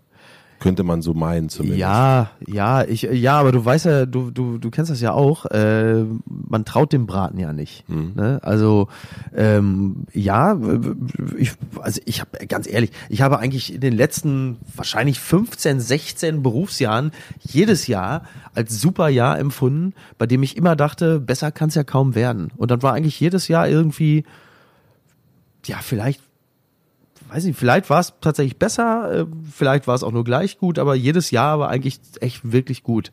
Und ähm, ja, also ich bin grundsätzlich erstmal sehr happy mit dem, was ich mache. So, also es ist überhaupt nicht, es ist überhaupt nicht so, also ich bin auch gar nicht so ehrgeizig. Es ist nicht so, dass ich wirklich nicht, ne? Ich bin nicht so ehrgeizig. Ich bin nicht, Aber du also kannst nachvollziehen, dass ich, dass ich da, dass ich irritiert gucke. ja, ja, ja. Ich glaube, es liegt auch daran, dass man zum Beispiel dich sieht. Ne? Also du siehst, du bist, siehst topfit aus, ja, also körperlich, Muskeln, Porsche, Körper, So, äh, alles. äh, äh, ne? Ja. Und dann äh, wirkt das auch sofort. Also dann sieht man auch, was du alles machst, Ja. ja, und denkt sich, na klar, bist du ehrgeizig. ja, also ich, ich habe halt drei Stunden vor, drei Stunden vor Arbeitsbeginn äh, als als 20-Jähriger auf Arbeit geht, Junge, na klar. Ja, ja, gut, aber das war, das war aber wirklich auch der Spaß. Das war wirklich ein aber das würdest du der heute immer noch so machen. Ja, ja, das würde ich wahrscheinlich wirklich so machen. Ähm, aber ich habe keine konkreten Karrierepläne. Ich Mhm. habe ja auch niemanden, dem ich sage, pass mal auf, Manager XY, in drei Jahren will ich da und da sein. Du hast gar kein Management. Ja, ich habe ich hab ein befreundetes Management, die so parallel so zu mir fliegen und die ich konsultieren kann, wenn ich Fragen habe. Aber ich habe nicht diesen konkreten Karriereplan. Äh, Das Schlimme an der Sache ist, ich bin ja im Grunde genommen da, wo ich irgendwann mal gefühlt vielleicht hin wollte. Das ist ja auch etwas, was ich manchmal dann auch realisieren muss und sage, ey, Alter, du, äh, Du moderierst gerade eine Freitagabend-Talkshow, du schreibst Kolumnen in einem immer noch relativ renommierten Ja. Blatt ähm, und du äh, kannst im Podcast den Quatsch machen, äh, den du schon vor zehn Jahren mit Steffi gemacht hast und jetzt wird es auch noch bezahlt. Du bist genau da, wo du vielleicht vor 10 oder 15 Jahren dachtest, wo du mal hin wollen würdest. Das vergisst man da jetzt sonst. Manchmal bleibt das echt auf der Strecke, dass man das gar nicht realisiert. Ich meine, du warst ja genauso wie ich vor kurzem in der Elbphilharmonie und sitzt da unten und blickst auf die Ränge hoch und denkst dir, geil. Also es ist gut, dass man das ab und zu mal denkt, auch dass man da sitzt und sagt, super. Also, aber erlaubst du dir auch zu meckern? ja, klar. Also natürlich erlaube ich Also mir nicht zu meckern. nicht zu meckern im Sinne über äh, Frau Nahles oder Ja. so, sondern auch über Banales. Banales. Ja. Oh. Ja. Ja, ja, thank you. ähm, ja klar, permanent. Also so, so ein Quatsch wie Straßenverkehr und so ein Scheiß. Deutsche Bahn, Straßenverkehr, äh, alles. Ja, Klar. aber auch in, in, im, im Berufssinn, ne? also dass man sagt, ähm, ja, Natürlich, Ja. klar, also logisch. Also man hat ja nun auch, ich bin ja äh, zwar Freiberufler, aber ich bin ja nun auch dem Goodwill diverser Leute unterworfen. Das heißt, du machst Sendungen, die dir selber sehr am Herzen liegen und die werden dann möglicherweise nicht verlängert. Also äh, abgesetzt sozusagen? Ja, Hm. oder abgesetzt, ne? Also äh, das kann ja durchaus passieren. Also ist ich meine jetzt nicht die passiert? Pyramide übrigens, ne? Ja. Das ist jetzt nochmal ein anderes Thema. Äh, wenn die jetzt abgesetzt wird, dann muss man sagen, okay, sei es drum. Aber klar, es gibt ja Herzensangelegenheiten, die werden in der Form nicht so ähm, gewürdigt von Entscheidungsträgern, wie man sich das vielleicht gewünscht hätte. Wann ist dir das, letzte Mal passiert? Das ist noch gar nicht so lange her.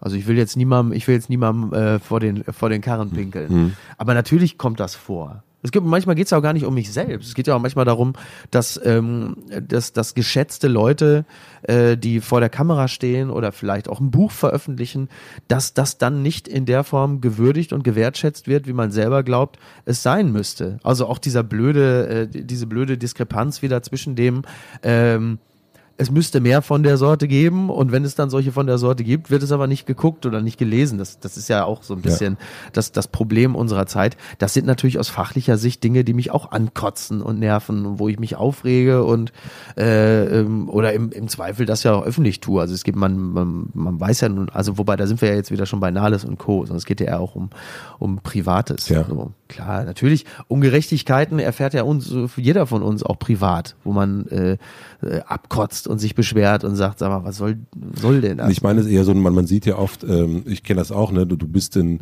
ähm, man sieht Dinge von außen und denkt, oh, das läuft ja immer super Mhm. und der schreibt jeden Tag lustige Posts und äh, dann ist er in der Elfi oder dann ist er da und dann macht er das mit Ja, ja, Joko und. Klaas. Und Ja. man vergisst aber, glaube ich, auch immer, dass es bei jedem Menschen, also das ist, ob das jetzt äh, ein Farin Urlaub ist, ein Mickey Beisenherz ähm, und Campino, und dann machen wir die drei Gro- Großen nebeneinander, dass es halt auch äh, Absagen gibt und dass es eben Sachen gibt, die überhaupt nicht klappen. Total. Ne? Ne? Und deswegen, und das, ich glaube, deswegen bin ich da so ein bisschen, ich suche immer solche Punkte, weil es, ähm, glaube ich, auch äh, zeigt, dass es eben nicht aufhört. Nein, sowieso nicht. Also es gibt, ähm, also äh, A gibt es natürlich äh, privat äh, die gleichen äh, Tiefschläge äh, und auch eigenen persönlichen Verfehlungen wie bei allen anderen auch. Äh, gar keine Frage. Äh, das ist ja übrigens immer das, was mein äh, äh, Freund Oliver Polak mir immer vorwirft, dass ich immer so moralisch sei, was ich für totalen Blödsinn übrigens halte, weil ich gerade glaube, dass zum Beispiel bei den Kolumnen es ja ein, ein Kriterium ist, dass ich ja sehr häufig reinschreibe, A, ich weiß es auch nicht und B, äh, ich stelle einen Missstand äh, fest, aber bin leider, äh, muss am Ende der Kolumne feststellen, ich bin Teil dessen und werde es auch nicht besser hinkriegen. Nahles ist jetzt was anderes. So, das ist mir schon sehr wichtig, auch äh, ganz klar nach außen zu stellen, Leute, ich bin genauso ein Trottel wie ihr auch. Ich krieg's auch nicht hin. Ich sehe das Problem und schreib's jetzt hier nochmal auf, aber ich merke gerade, ich krieg's auch nicht in den Griff. Ähm, und was das Berufliche angeht, gibt es bei mir ganz viele Sachen, die auch nur äh, mittelmäßig gelaufen sind oder auch schlecht. So, klar, und das ein wird auch in Beispiel- Zukunft immer sein. Ich, mich würde wirklich mal ein Beispiel interessieren, was du für dich ein, wo du sagst, so da bist du irgendwie, ah Mann, doof. Ähm, ja, Äh, ich überlege gerade. Äh, Ja, ja, gut, also als wir damals für ZDF Neo äh, German Angst gedreht haben, zum Beispiel, Mhm. war das eine Sendung, die mir großen Spaß gemacht hat. Äh, die wurde dann nicht verlängert. So, Weil die, die war auch sehr, die war ja auch ernster. Genau, ne? die war ernster. Hat natürlich letzten Endes so ein bisschen den Grundstein gelegt, später dann für äh, das Lachen der anderen. Ähm, naja, na, ohne da dem WDR jetzt großartig vor den Karren zu scheißen, also dass wir vom Lachen der anderen nur zwei Folgen machen, ähm, speziell nach dem Gewinn des Fernsehpreises und so, das ist jetzt auch kein Riesengeheimnis, dass wir das für eine sehr unglückliche Entscheidung halten. So, Ja. also als Beispiel. Aber da sitzt du halt eben auch und denkst, ja, was willst du machen, ne? Also Sitzt du dann selbst in so einem Moment da? Also sitzt du dann mit dem WDR zusammen und die sagen, nee, wir machen. Nee, nee, äh, in, in dem Falle, äh, in dem Falle nicht. Hm. Aber wir haben uns mit, äh, wir haben uns mit zwei ähm, äh, WDR-Redakteuren hier äh, in Berlin getroffen, äh, im Borchardt und waren mit denen essen, um über die Zukunft zu sprechen. Und als Olli und ich das Essen selber zahlen mussten, da ahnten wir schon. dass das ja möglicherweise vielleicht äh, nicht so rosig weitergeht, wie wir dachten. Also ich sag's mal so, wenn Hirschhausen mit den Essen gegangen wäre, hätte er wahrscheinlich nicht zahlen müssen. Ähm, Wobei man ja eigentlich denken müsste, eher andersrum. Ne? es geht nicht weiter, ich bezahle. Ach so, so, ja, ja, sehr so, so karitativ, ja, hm. kann auch so, ja, stimmt, ja, möglicherweise. Ja, ja das, das sind so Sachen, das sind natürlich so Downer, ne, gerade wenn Sachen dir Spaß machen und die sind inhaltlich gut und, und haben auch wirklich, sind auch noch gut besprochen, das heißt, du hast auch wirklich eine, eine, eine gute Fanbase von Leuten, äh, von den vor allen Dingen richtigen Leuten. Äh, man empfindet das ja auch immer dann nochmal ein bisschen anders. Man will ja auch von den richtigen Leuten gemocht werden und dann hast du irgendwie Feuilleton, findet's gut, dann kriegst du einen Fernsehpreis und dann heißt es nur zwei Folgen. Übrigens auch nach einer ewig langen Durchstrecke, wo es überhaupt nicht klar war. Das ist natürlich so ein Downer, wo du denkst, ja, super. Ähm, das kann ich natürlich ganz offen zugeben, das ist schon äh, ernüchternd. Und dann gibt's halt andere Sachen, ähm, ja, da hätte man sich gewünscht, dass es weitergeht, aber so ist es halt. Ne? Und wie gehst du mit so einer Absage um? Bist du dann jemand, der sagt, ähm, äh, ich, ich, glaube nicht, dass du jemand bist, der den Kopf in den Sand steckt. Nee. Also was, was macht das mit dir? Mhm. Ja, gute Frage. Also ich glaube, es ist einfach generell so ein, so ein Downer. Du, das, das, das hängt irgendwo fest. Aber ich lasse jetzt meinen Tagesablauf nicht davon irgendwie mir ruinieren oder so. Also ich kann auch an so einem Tag danach noch wirklich sehr gute Laune haben. Und wie gesagt, also wenn man das auch ein paar Jahre macht, ein gewisser gesunder Pragmatismus gehört ja auch dazu. Äh, das ist einfach so. Also ich glaube, und gerade jetzt mittlerweile im Fernsehen, das haben ja ganz andere noch viel heftiger erlebt, äh, ist ja auch das, Klammer auf, quotentechnische Klammer zu, Misslingen der Regelfall. Ja. Das ist ja, das ist ja nicht mehr wie 19, äh, was weiß ich, 89, als Nase vorn mit Frank Elstner der Riesenflop war und die ganze Nation äh, äh, hielt sich weinend in den Armen, weil das ja kaum zu fassen war, dass das überhaupt passiert. Mittlerweile ist das ja der Regelfall. Wenn dann plötzlich es überhaupt nochmal so ist, dass Sachen gelingen und funktionieren aus quotentechnischer Sicht, dann ist das immer schön. Was zieht dich zum Fernsehen? Das Geld. Äh, nee, der, der Narzissmus ähm, und der Spaß einfach. Also Narzissmus ja heißt, du findest es gut, dass man dich sieht? Das muss ich wahrscheinlich so, hm. muss ich wahrscheinlich so festhalten, sonst würde ich es ja nicht machen. Hm. Also wenn ich es nicht gut fände, dass man mich sieht, würde ich wahrscheinlich was anderes machen. Oder würde einfach hinter der Kamera bleiben. In diesem Falle war es ja so, ähm, als ich damit angefangen hatte, wurde ich ja gefragt, ob ich das nicht machen möchte. Das heißt, ich habe es nicht irgendwo aktiv vorgeschlagen, aber als ich es dann gemacht habe, hat es mir Spaß gemacht. Hm. Und du merkst halt, ähm, jedes einzelne Medium hat ja so seine Gestaltungsmöglichkeiten. Du kannst im Print Sachen machen, die du im Fernsehen nicht machen kannst. Und im Fernsehen, anders als wiederum im Podcast, umgekehrt halt eben auch. Also jede, jedes Medium bietet ja eine bestimmte Darstellungsmöglichkeit, ähm, die man entweder als reizvoll empfindet oder halt eben man sagt, ist nicht meins. Kann ja auch sein. Und wie unterscheidet sich die Resonanz? Es hängt natürlich auch mal sehr stark äh, von, der, von der Sendung an sich ab. Ne? Also die Resonanz auf den Kölner Treff beispielsweise war genauso wie beim Lachen der anderen eigentlich durchweg positiv. Gibt vielleicht beim Kölner Treff mal den einen oder anderen, der sagt, du warst aber ganz schön zahm. Aber da muss man natürlich andererseits auch sagen, du kannst ja auch, äh, was weiß ich, äh, weder Dieter Mohr, äh, Max Mohr, siehst du, Dieter Mohr, Max Mohr, da geht's wieder los, noch Katzenberger mit dem nackten Arsch ins Gesicht springen oder ihr fünf harte Pointen um. Ist, da wärst du auch falsch, weil du bist ja dann in diesem Zusammenhang immer so eine Mischung aus, sagen wir mal, kreativem Kopf, aber auch halt eben Dienstleister. Meister. So, du, du kannst ja nicht, äh, du kannst ja nicht dich da hinsetzen und komplett einfach loslassen. Du musst ja dann auch doch ein Stück weit an das Publikum denken, für das du es da machst. Mhm. Da sind wir wieder mit dem im, im Kopf haben, wer da, wer da vor dir sitzt. Ein bisschen schon. Ja. Ne, beim, beim Kolumnieren ist es nochmal ein bisschen was anderes, speziell im, im Online-Bereich, weil da schreibe ich auch nicht jede Woche so, dass ich davon ausgehe, dass es jetzt viel gelesen wird. So, wenn ich jetzt, ich, ich lege, also bei, bei der Nahles war es jetzt einfach ein, wirklich ein, ein Lucky Punch, weil es einfach wohl auch Zeitgeist war und das hat einfach vielen Leuten aus der Seele gesprochen, aber es war halt eben auch meine persönliche Meinung, mein persönliches Empfinden. Aber es war nicht, es war nicht darauf angelegt, jetzt auf Teufel komm raus, äh, da ähm, in Anführungsstrichen eine gute Quote mitzumachen. Sonst müsste ich mich freitags hinsetzen und würde wahrscheinlich einfach äh, irgendwas gegen die AfD schreiben. Dann weiß man, dann wird's viel gelesen und geteilt. Aber darum geht's nicht, sondern ich schreibe einfach das, was mir dann im Kopf rumgeht oder worauf ich Bock habe und nehme dann auch in Kauf, dass es in diesem Falle dann eher eine B-Seite ist als eine Hitsingle. Auf was äh, wirst du am häufigsten angesprochen? Äh, du was, was die Kolumnen angeht oder nee, generell? Äh, generell, von allem, was du so machst. Boah, äh, gute Frage. Ich weiß gar nicht. Ich glaube, mittlerweile sind es die Kolumnen fast. Ja, Ja. was ganz schön ist. Vor allem, weil, weil es Print ist, ne? Also Ja, natürlich auch ja. online zu lesen, Ja. aber ähm, ich würde fast sagen, tatsächlich die Kolumnen, was, was da dahingehend schön ist, weil es ja wirklich Handwerk ist. Das heißt, die sprechen dich in der Regel auf etwas an, auf einen bestimmten Text, den sie gelesen haben, den sie gut fanden. Und es ist ja etwas sehr, sehr Originäres, was von dir kommt. Anders als zum Beispiel das, was, was es natürlich auch gibt oder, oder vor allen Dingen gab, ist dieses, äh, woher kenne ich sie denn nochmal?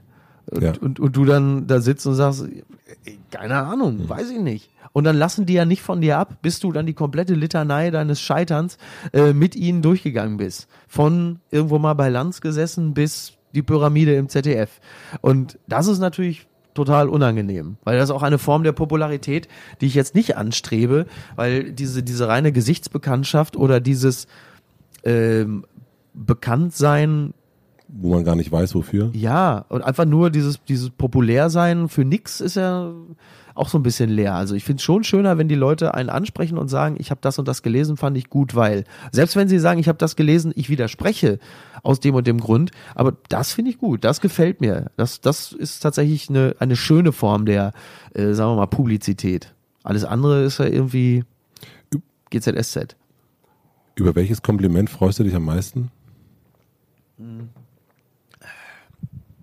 Aus beruflicher Sicht oder privat? Kannst du so, schön, dass du das immer so trennst, finde ich ganz gut. Ja, weil wir ja doch viel auch über berufliches Ja, ja, sprechen. ja. Also, ähm, Privat natürlich, du küsst wahnsinnig gut. das weiß ich ja. Das weiß ich ja.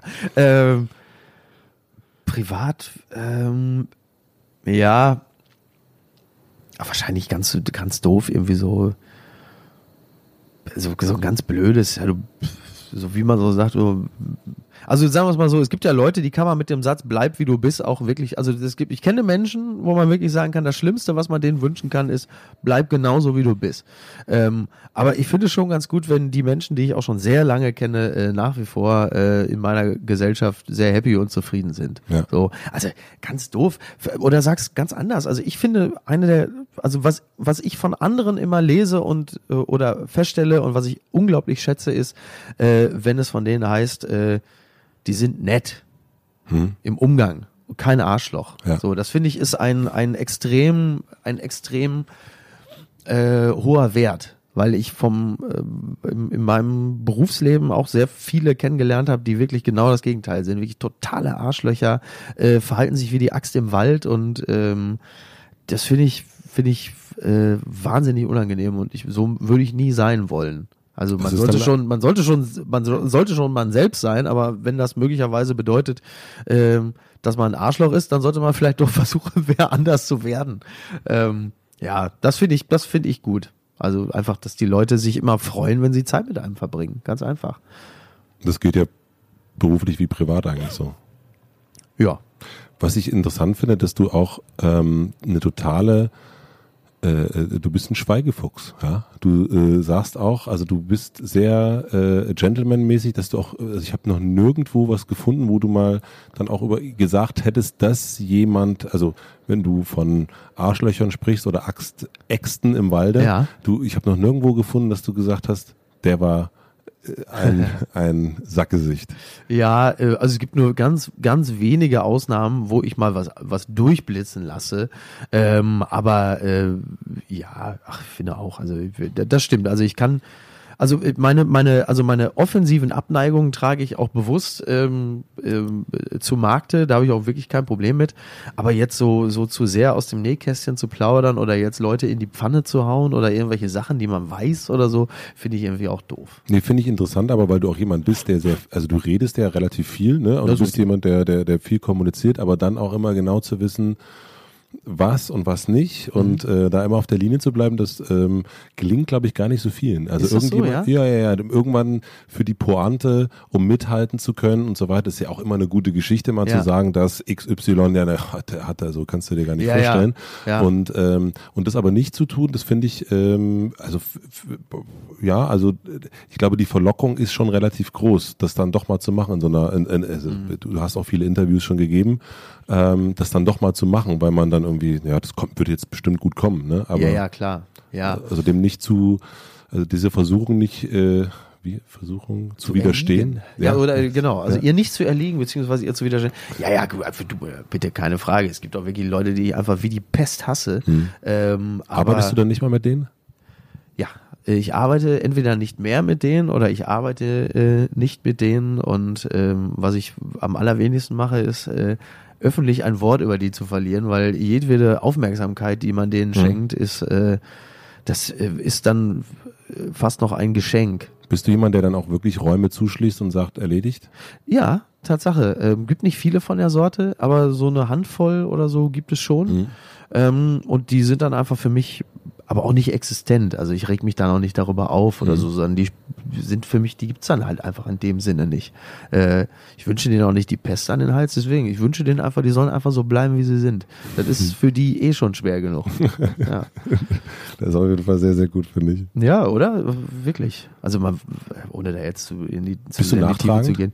Äh, wahrscheinlich schon. Also immer bis zu einem gewissen Grad. Also es gibt auch gewisse Leute, äh, mit denen man mal irgendwie da sein, äh, wie sagt man so schön, sein Sträußchen ausgefochten hat, äh, dann ist es auch irgendwann wieder gut. Also so nachtragend bin ich nicht, aber es gibt halt auch ein paar Leute, äh, da bin ich, sagen wir mal so, äh, ich muss da gar nicht nachtragend sein, weil ich weiß, wenn ich mit denen zu tun hätte, würde sich schon wieder genügend Neues aufbauen, um sie scheiße zu finden.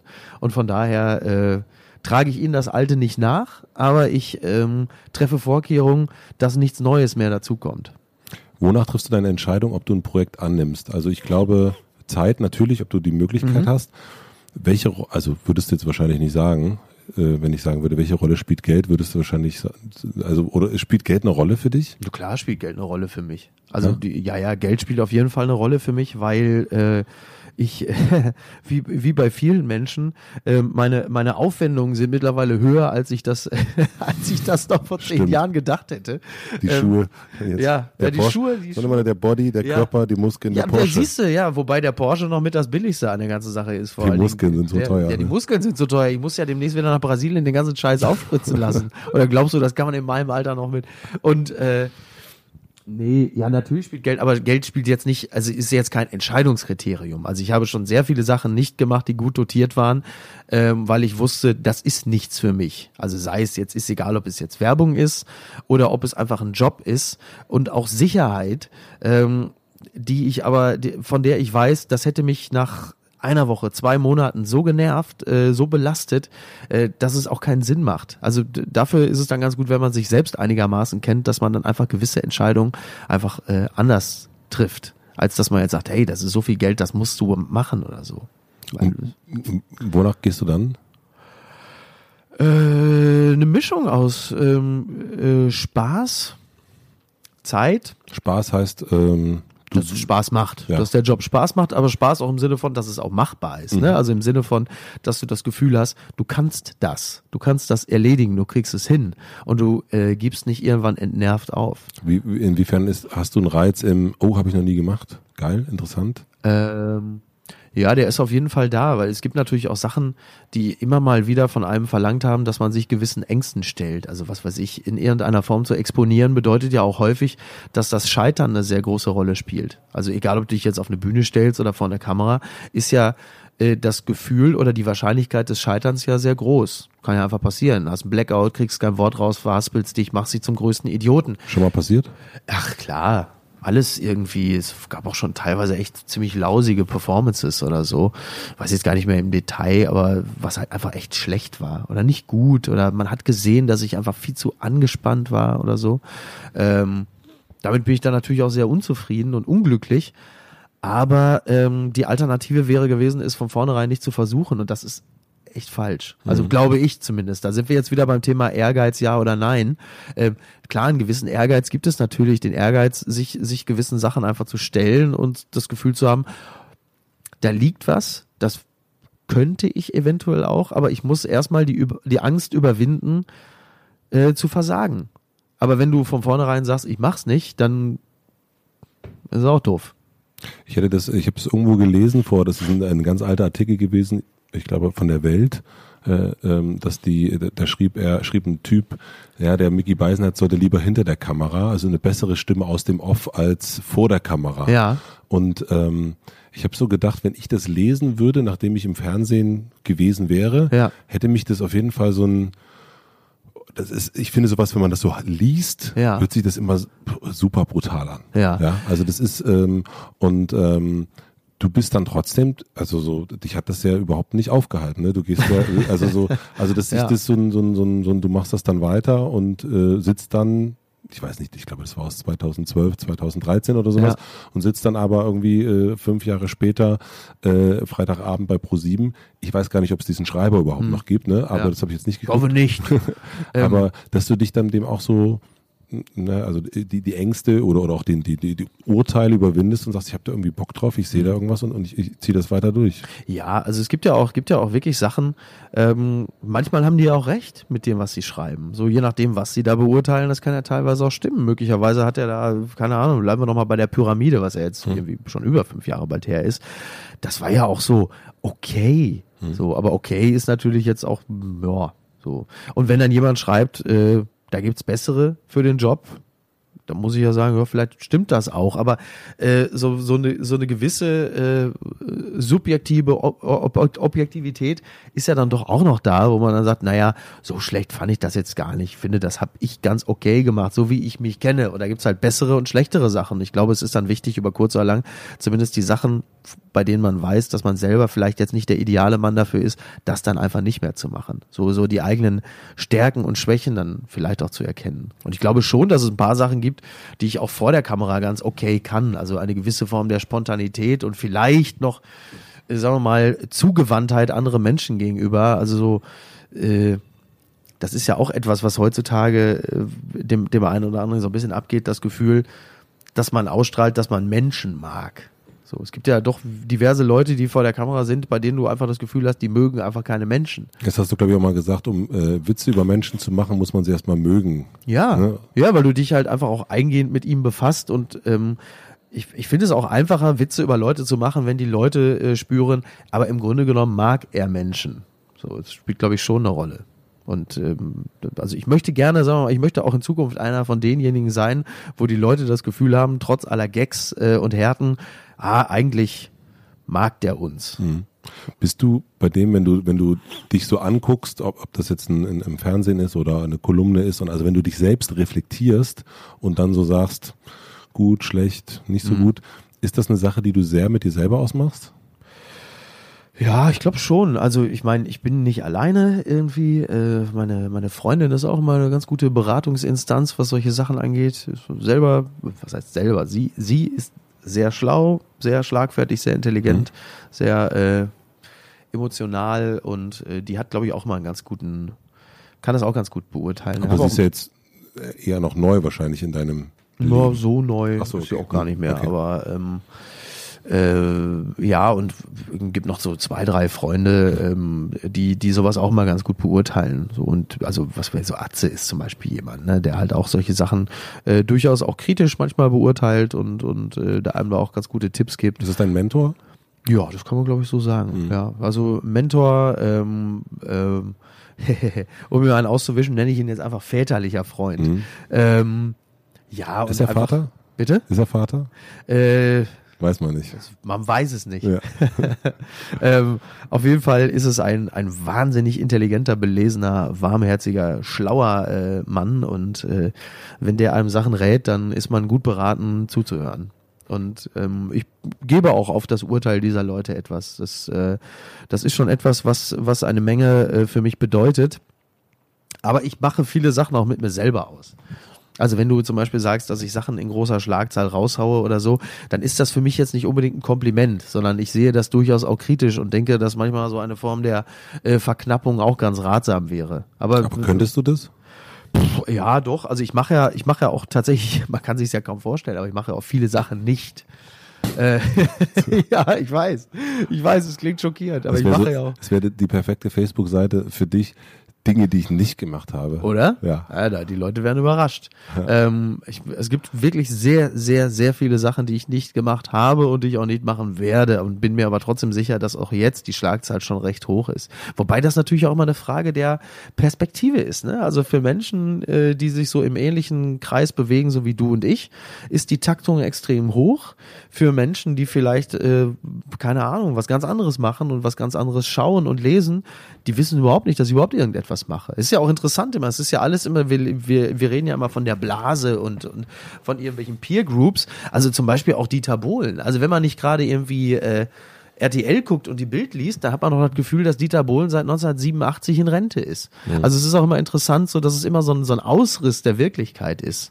So, wenn man sich mit manchen Menschen unterhält, dann haben die ja immer das Gefühl, irgendwie, ich wäre so äh, zwölf Stunden am Tag in der Facebook-Mine und kloppe da irgendwelche Posts wie Flöze raus. Das ist ja, das geht Bei ja ganz geht schnell. wirklich schnell, ne? Ja, das geht ja ganz schnell. Du sitzt irgendwo in der Bahn, dir fällt was auf, du haust es raus und hast dann ähm, für die nächsten Stunden machst halt nix. Oder guckst natürlich irgendwann, klar, logisch, ich kann jetzt nicht so tun, als wäre mir das egal. Natürlich gucke ich, wie viele das gut finden oder was darauf passiert, aber ich mache jetzt auch mein privates Glück nicht davon abhängig. Das wäre auch momentan extrem fatal, weil, wie du möglicherweise auch festgestellt hast, äh, wird man ja bei Facebook, ähm, ist es glaube ich so eine Mischung momentan aus aktiver Drosselung und B, dass dort auch einfach weniger Leute ähm, agieren, wie Ja. mir scheint. Ja. Also gerade in dieser Zeit merkt man wirklich extrem, äh, wie wichtig das einem tatsächlich ist. Denn würde man sein, sein privates Glück äh, von Facebook-Likes abhängig machen, dann würde man momentan in eine Phase äh, äh, akuten, äh, kalten Entzuges geraten. Denn es ist insgesamt ja wirklich viel, viel weniger geworden. Ja, ja. Was glaubst du, wie viel von deinen Sachen, also erfolgsmäßig auch von, von Social Media abhängig?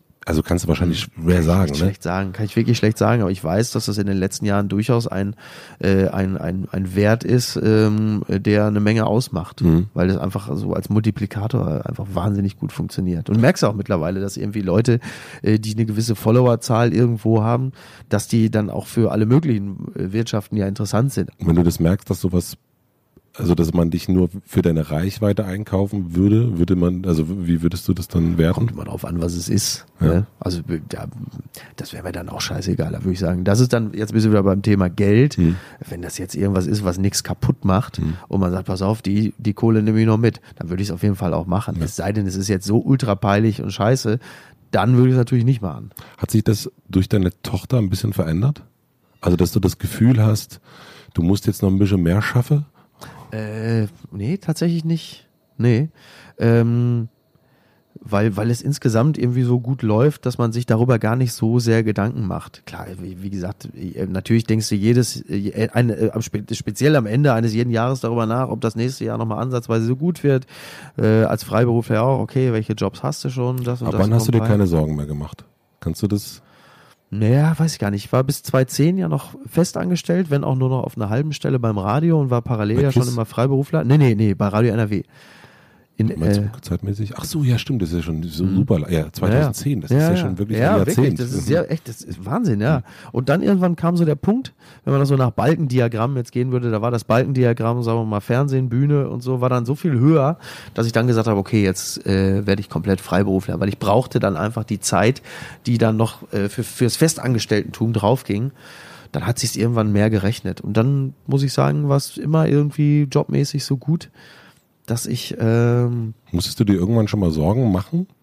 nicht so wirklich. Also Cool. du machst dir als Freiberufler ja sowieso immer Sorgen. Selbst wenn du dir keine Sorgen machen musst, machst du dir Sorgen und denkst, oh Gott, irgendwann kommen sie mir alle dahinter oder äh, der Job bricht weg und der Job bricht weg. Aber dass man wirklich sich ernsthaft Sorgen machen muss, äh, nein. Du hast ja schon ein paar Mal gesagt, irgendwann kommen sie dahinter. Mhm. Das hast du, das, es gibt in ganz vielen Interviews, wo du das so, dieses, man wird irgendwie ertappt. Ja, aber das so. geht doch ganz vielen so. Was, was meinst du damit? Naja, das ist letzten Endes ja ähm, die Sorge von ganz vielen Kreativen und Freiberuflern, dass, äh, dass man als, ähm, als, als, als Scharlatan enttarnt wird, der eigentlich nicht so gut ist, äh, wie er äh, geschrieben, gesagt, äh, betrachtet wurde. So, der eigentlich gar nicht so toll ist. So, das ist schon, das ist schon so ein bisschen das, also was, was auch in einem schlummert, dieses Gefühl. Also es gibt ja Tage, an denen du denkst, ja, klar bin ich der Beste. Logisch, guck dir das mal an. Toll, was ich da gemacht habe. Und dann gibt es natürlich andererseits auch Momente, wo man denkt so, hm, naja, hoffentlich komme ich mit der Nummer noch eine Weile durch. Weil Ach so, natürlich gibt okay. es auch Leute in meinem, in meinem Metier, äh, die ich persönlich besser finde. So. Und an denen orientierst du dich. Und Hast du ein Beispiel? ach, keine Ahnung, bei der Heute-Show sitzen auch zwei, drei Kollegen, die ich ähm, einfach für die besseren Autoren halte und immer so das Gefühl habe, hoffentlich kann meine Leistung mit deren Leistung mithalten und ähm, hoffentlich äh, gibt es für das, was ich mache, äh, überhaupt noch Platz demnächst oder vielleicht sind einfach die drei, vier richtig guten alle auf den Positionen, wo ich dann mir erhoffe, sonst auch noch mal so ab und zu einen Job zu haben. Ich schreibe ja auch noch nach, nach wie vor für diverse Fernsehsendungen. So, da gibt es halt eben auch andere gute Kollegen, denen ich attestiere, dass sie besser sind. Hm. Hast du manchmal Angst, dass dir nichts mehr einfallen, einfallen könnte? Ja, gibt schon so, also Angst finde ich jetzt so nicht, aber es gibt immer so Momente, wo man so an, an manchen Morgenden denkt, so, ja toll, ey, so, und jetzt? Äh, super, weil du musst ja vielleicht eine Kolumne abgeben oder du musst irgendwie zu irgendeinem Thema was schreiben und natürlich gibt es auch Tage, wo es nicht ganz so flutscht wie an anderen und denkst auch so, ja, scheiße, es fällt mir ja gar nichts ein. Oder tatsächlich, man, das wird ja dann immer gleich das ganz große Gefühl, du Trottel, äh, du hast ja überhaupt keine Ideen mehr.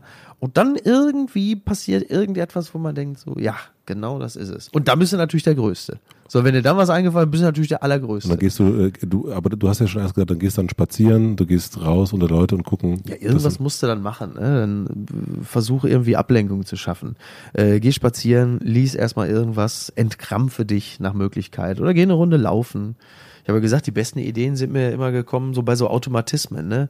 Joggen, kacken, Rasenmähen. Schon gesagt, Sport? die drei Dinge sollte man nicht gleichzeitig machen. Wie, wie, wie wichtig ist dir Sport? Ich meine, jetzt, wo man, wo, wo du So, gerade deine Muskeln. Äh, dekorativ am Rücken kratze. Ja, äh, ja schon wichtig. Also weil, weil man einfach, oder nicht weil man, sondern weil ich halt äh, die letzten 25 Jahre mit einem gewissen Selbstbild äh, durch die Gegend gelaufen bin und das würde ich nach Möglichkeit gerne erhalten. hm. wo, wann hast du damit angefangen? Ja, tatsächlich. Aber ist, also das, das, der Sport und ich, wir feiern jetzt quasi Silberhochzeit in diesem Jahr. Du bist dann irgendwann ins ähm, Fitnessstudio gegangen und hast Genau. gesagt, und so nicht mehr raus. Bin da reingegangen und nicht mehr raus. Ja, ja, ja. Und dann halt äh, laufen, ja, ist halt einfach, man gewöhnt sich so sehr an sich selbst. Und an, an die Optik, die man dann hat. ja, klar. Und dann, dann willst du halt nach Möglichkeit, es muss ja nicht, es muss ja jetzt nicht mehr spektakulär mehr werden oder so. Es soll einfach so bleiben, wie es ist. So, wäre schon schön. Ja, ist auf jeden Fall äh, immer wieder so ein, äh, ich fand es auch so lustig, dass eben genau erst das bei Google rausgekommen ist mit den Bodykörper. Wahnsinn, Ja, ne? super. Ja, ja, jetzt, jetzt kommen ja auch schon, jetzt kriege ich ja auch schon die Komplimente im Sinne von, äh, oh, siehst aber gut aus. Wie alt bist du denn? So, jetzt, das geht nämlich jetzt auch schon los. 40 so. Jahre. Ja, 40 Jahre. Ich habe noch drei schnelle Fragen fürs Ende. Du musst los. Oh, ja, ja. Was hast du in diesem Jahr gelernt?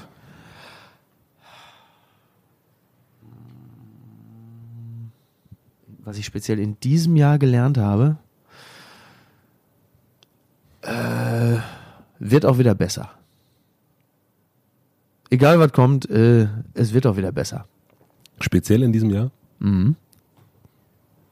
Ja. Interessant. Ja. Also, sag mal, in, in diesem Jahr hat sich das nochmal bestätigt, was ich vorher schon immer gefühlt habe. Mhm. Ja. Finde ich interessant, weil du, weil das so ein, für dich auch so ein tolles Jahr war. Und das aber trotzdem, also diese Parallele, Mhm. Ja. super Jahr gewesen, Ja. aber wird auch wieder besser. Ja. Fand ich, äh, finde ich, finde ich äh, interessant. Ja. Ähm, Das ist ja gut, wenn man ab und zu mal was Interessantes sagt. Ne? nein, nein, du hast sehr viel, nein, aber du weißt, wie ich es meine. Ja, ich weiß, was du meinst. Äh, was hilft dir, wenn du nicht weißt, wie du dich entscheiden sollst? Mm, Der Bauch. Tatsächlich, der Bauch. So. Ich glaube, dass ähm, auch, auch wenn die Menschen, die mich kennen, mich tendenziell eher als Kopfmenschen wahrscheinlich sogar beschreiben, ist es doch am Ende der Bauch, der den Ausschlag gibt. Ja. Ich glaube, wenn man ein schlechtes Bauchgefühl bei einer Sache hat, äh, ist das zu 90 Prozent richtig. Die letzte Frage, ich hatte tatsächlich überlegt, ob ich sie dir nicht stelle, weil ich weiß, dass du sie kennst. Ach so. Aber ich dachte, ich will sie eigentlich wissen äh, von dir. Deswegen stelle ich sie trotzdem. Ähm, es ist das große Plakat, äh, was am Alexanderplatz Ja. hängt. Und ähm, Mickey, mit Absicht Mickey Beisenherz, äh, darf entscheiden, welcher Satz zu lesen sein wird. Ja, ich kenne die Frage wirklich. Ja. Und am Alexanderplatz macht es ja wahrscheinlich am meisten Sinn, dass da einfach steht, Leute, nehmt euch besser ein Taxi. Nämlich die U-Bahn. Also würde von dir draufstehen. Ja, wahrscheinlich. Ach, ansonsten, Ach, weiß was ich, keine Ahnung. Äh, Ich kenne die Frage, ja, Ja. aber ich habe ich äh, hab da keine befriedigende Antwort. Äh, sei du selbst. Ist manchmal nicht das Schlechteste. Das hatten wir ja heute ja auch schon Mhm. als Thema. Ähm, sei du selbst oder sei kein Arschloch. Fröhlich bleiben oder sei dankbar. Danke. Schreib einfach dick drauf Danke. Alle, die wirklich, alle, die, also die, wirklich, ich bin mir relativ sicher, jeder von denjenigen, die diese Sendung hören, äh, hat ausreichend Grund, äh, jetzt hier zu sitzen und zu sagen, ach, eigentlich doch alles ganz gut. Danke. So, Da steht dann, danke, steht einfach nur Danke. Mickey Beisenetz. Noch nicht mal. Nicht, ich bedanke mich bei niemandem. Ich sage, schreib einfach nur dick Danke drauf. Und kann sich ja jeder selber überlegen. Du siehst, ich kenne die Frage, ich habe trotzdem keine vernünftige Antwort. Ich finde die Antwort aber sehr, sehr gut, muss ich sagen. Ja? Ja, gefällt mir sehr gut. Okay, gut. Ich würde sagen, ich verbleibe mit einem Danke. Ja. Es hat, sich, es hat sich auf jeden Fall gelohnt, dass wir lange gewartet haben. Vielen herzlichen Ja, Dank. das hat mir auch wirklich sehr viel Spaß gemacht. Vielen, vielen herzlichen Dank fürs Zuhören. Ich freue mich wie immer, wenn ihr diesen Podcast abonniert bei Spotify, bei Apple, bei Soundcloud und bei dieser. Ich freue mich, wenn ihr einen Kommentar hinterlasst. Zum Beispiel bei Facebook geht das jetzt auch. Hotel Matze gibt es ja auch. Vielen herzlichen Dank an Spotify für den Support. Vielen herzlichen Dank an Jan Köppen für die Musik. Und jetzt gibt es, wie immer am Ende, eine kleine Podcast-Empfehlung. Und zwar ein Podcast, über den ich gerade erst gestolpert bin. Der nennt sich Freunde der Zeit und das ist ein kleiner, ein bisschen versteckter Podcast von der großen ehrwürdigen Zeit, Zeitschrift. Und die machen einen Podcast über sich selbst und da erzählen Autoren, Mitarbeiter, wie so eine Ausgabe entsteht, wie Geschichten entstehen, wie eine Titelstory entsteht, was sie, was sie sich für Gedanken machen, welche Prozesse dahinter stehen. Fand ich als Zeitleser wirklich sehr, sehr spannend und ich glaube für alle Menschen, die so in Medienberufen arbeiten, ist das ein schöner, netter, kleiner, versteckter Podcast. Freunde der Zeit, hört da mal rein. Ich wünsche euch noch einen schönen Abend, einen guten Tag. Viel Spaß beim Abwaschen, beim Bügeln, beim Kinderwagen schieben, beim Joggen. Und was hat mir noch nicht noch jemand geschrieben beim, was war denn da noch? Hm, habe ich gerade vergessen. Vielen herzlichen Dank jedenfalls und wir hören uns bald wieder. Euer Matze.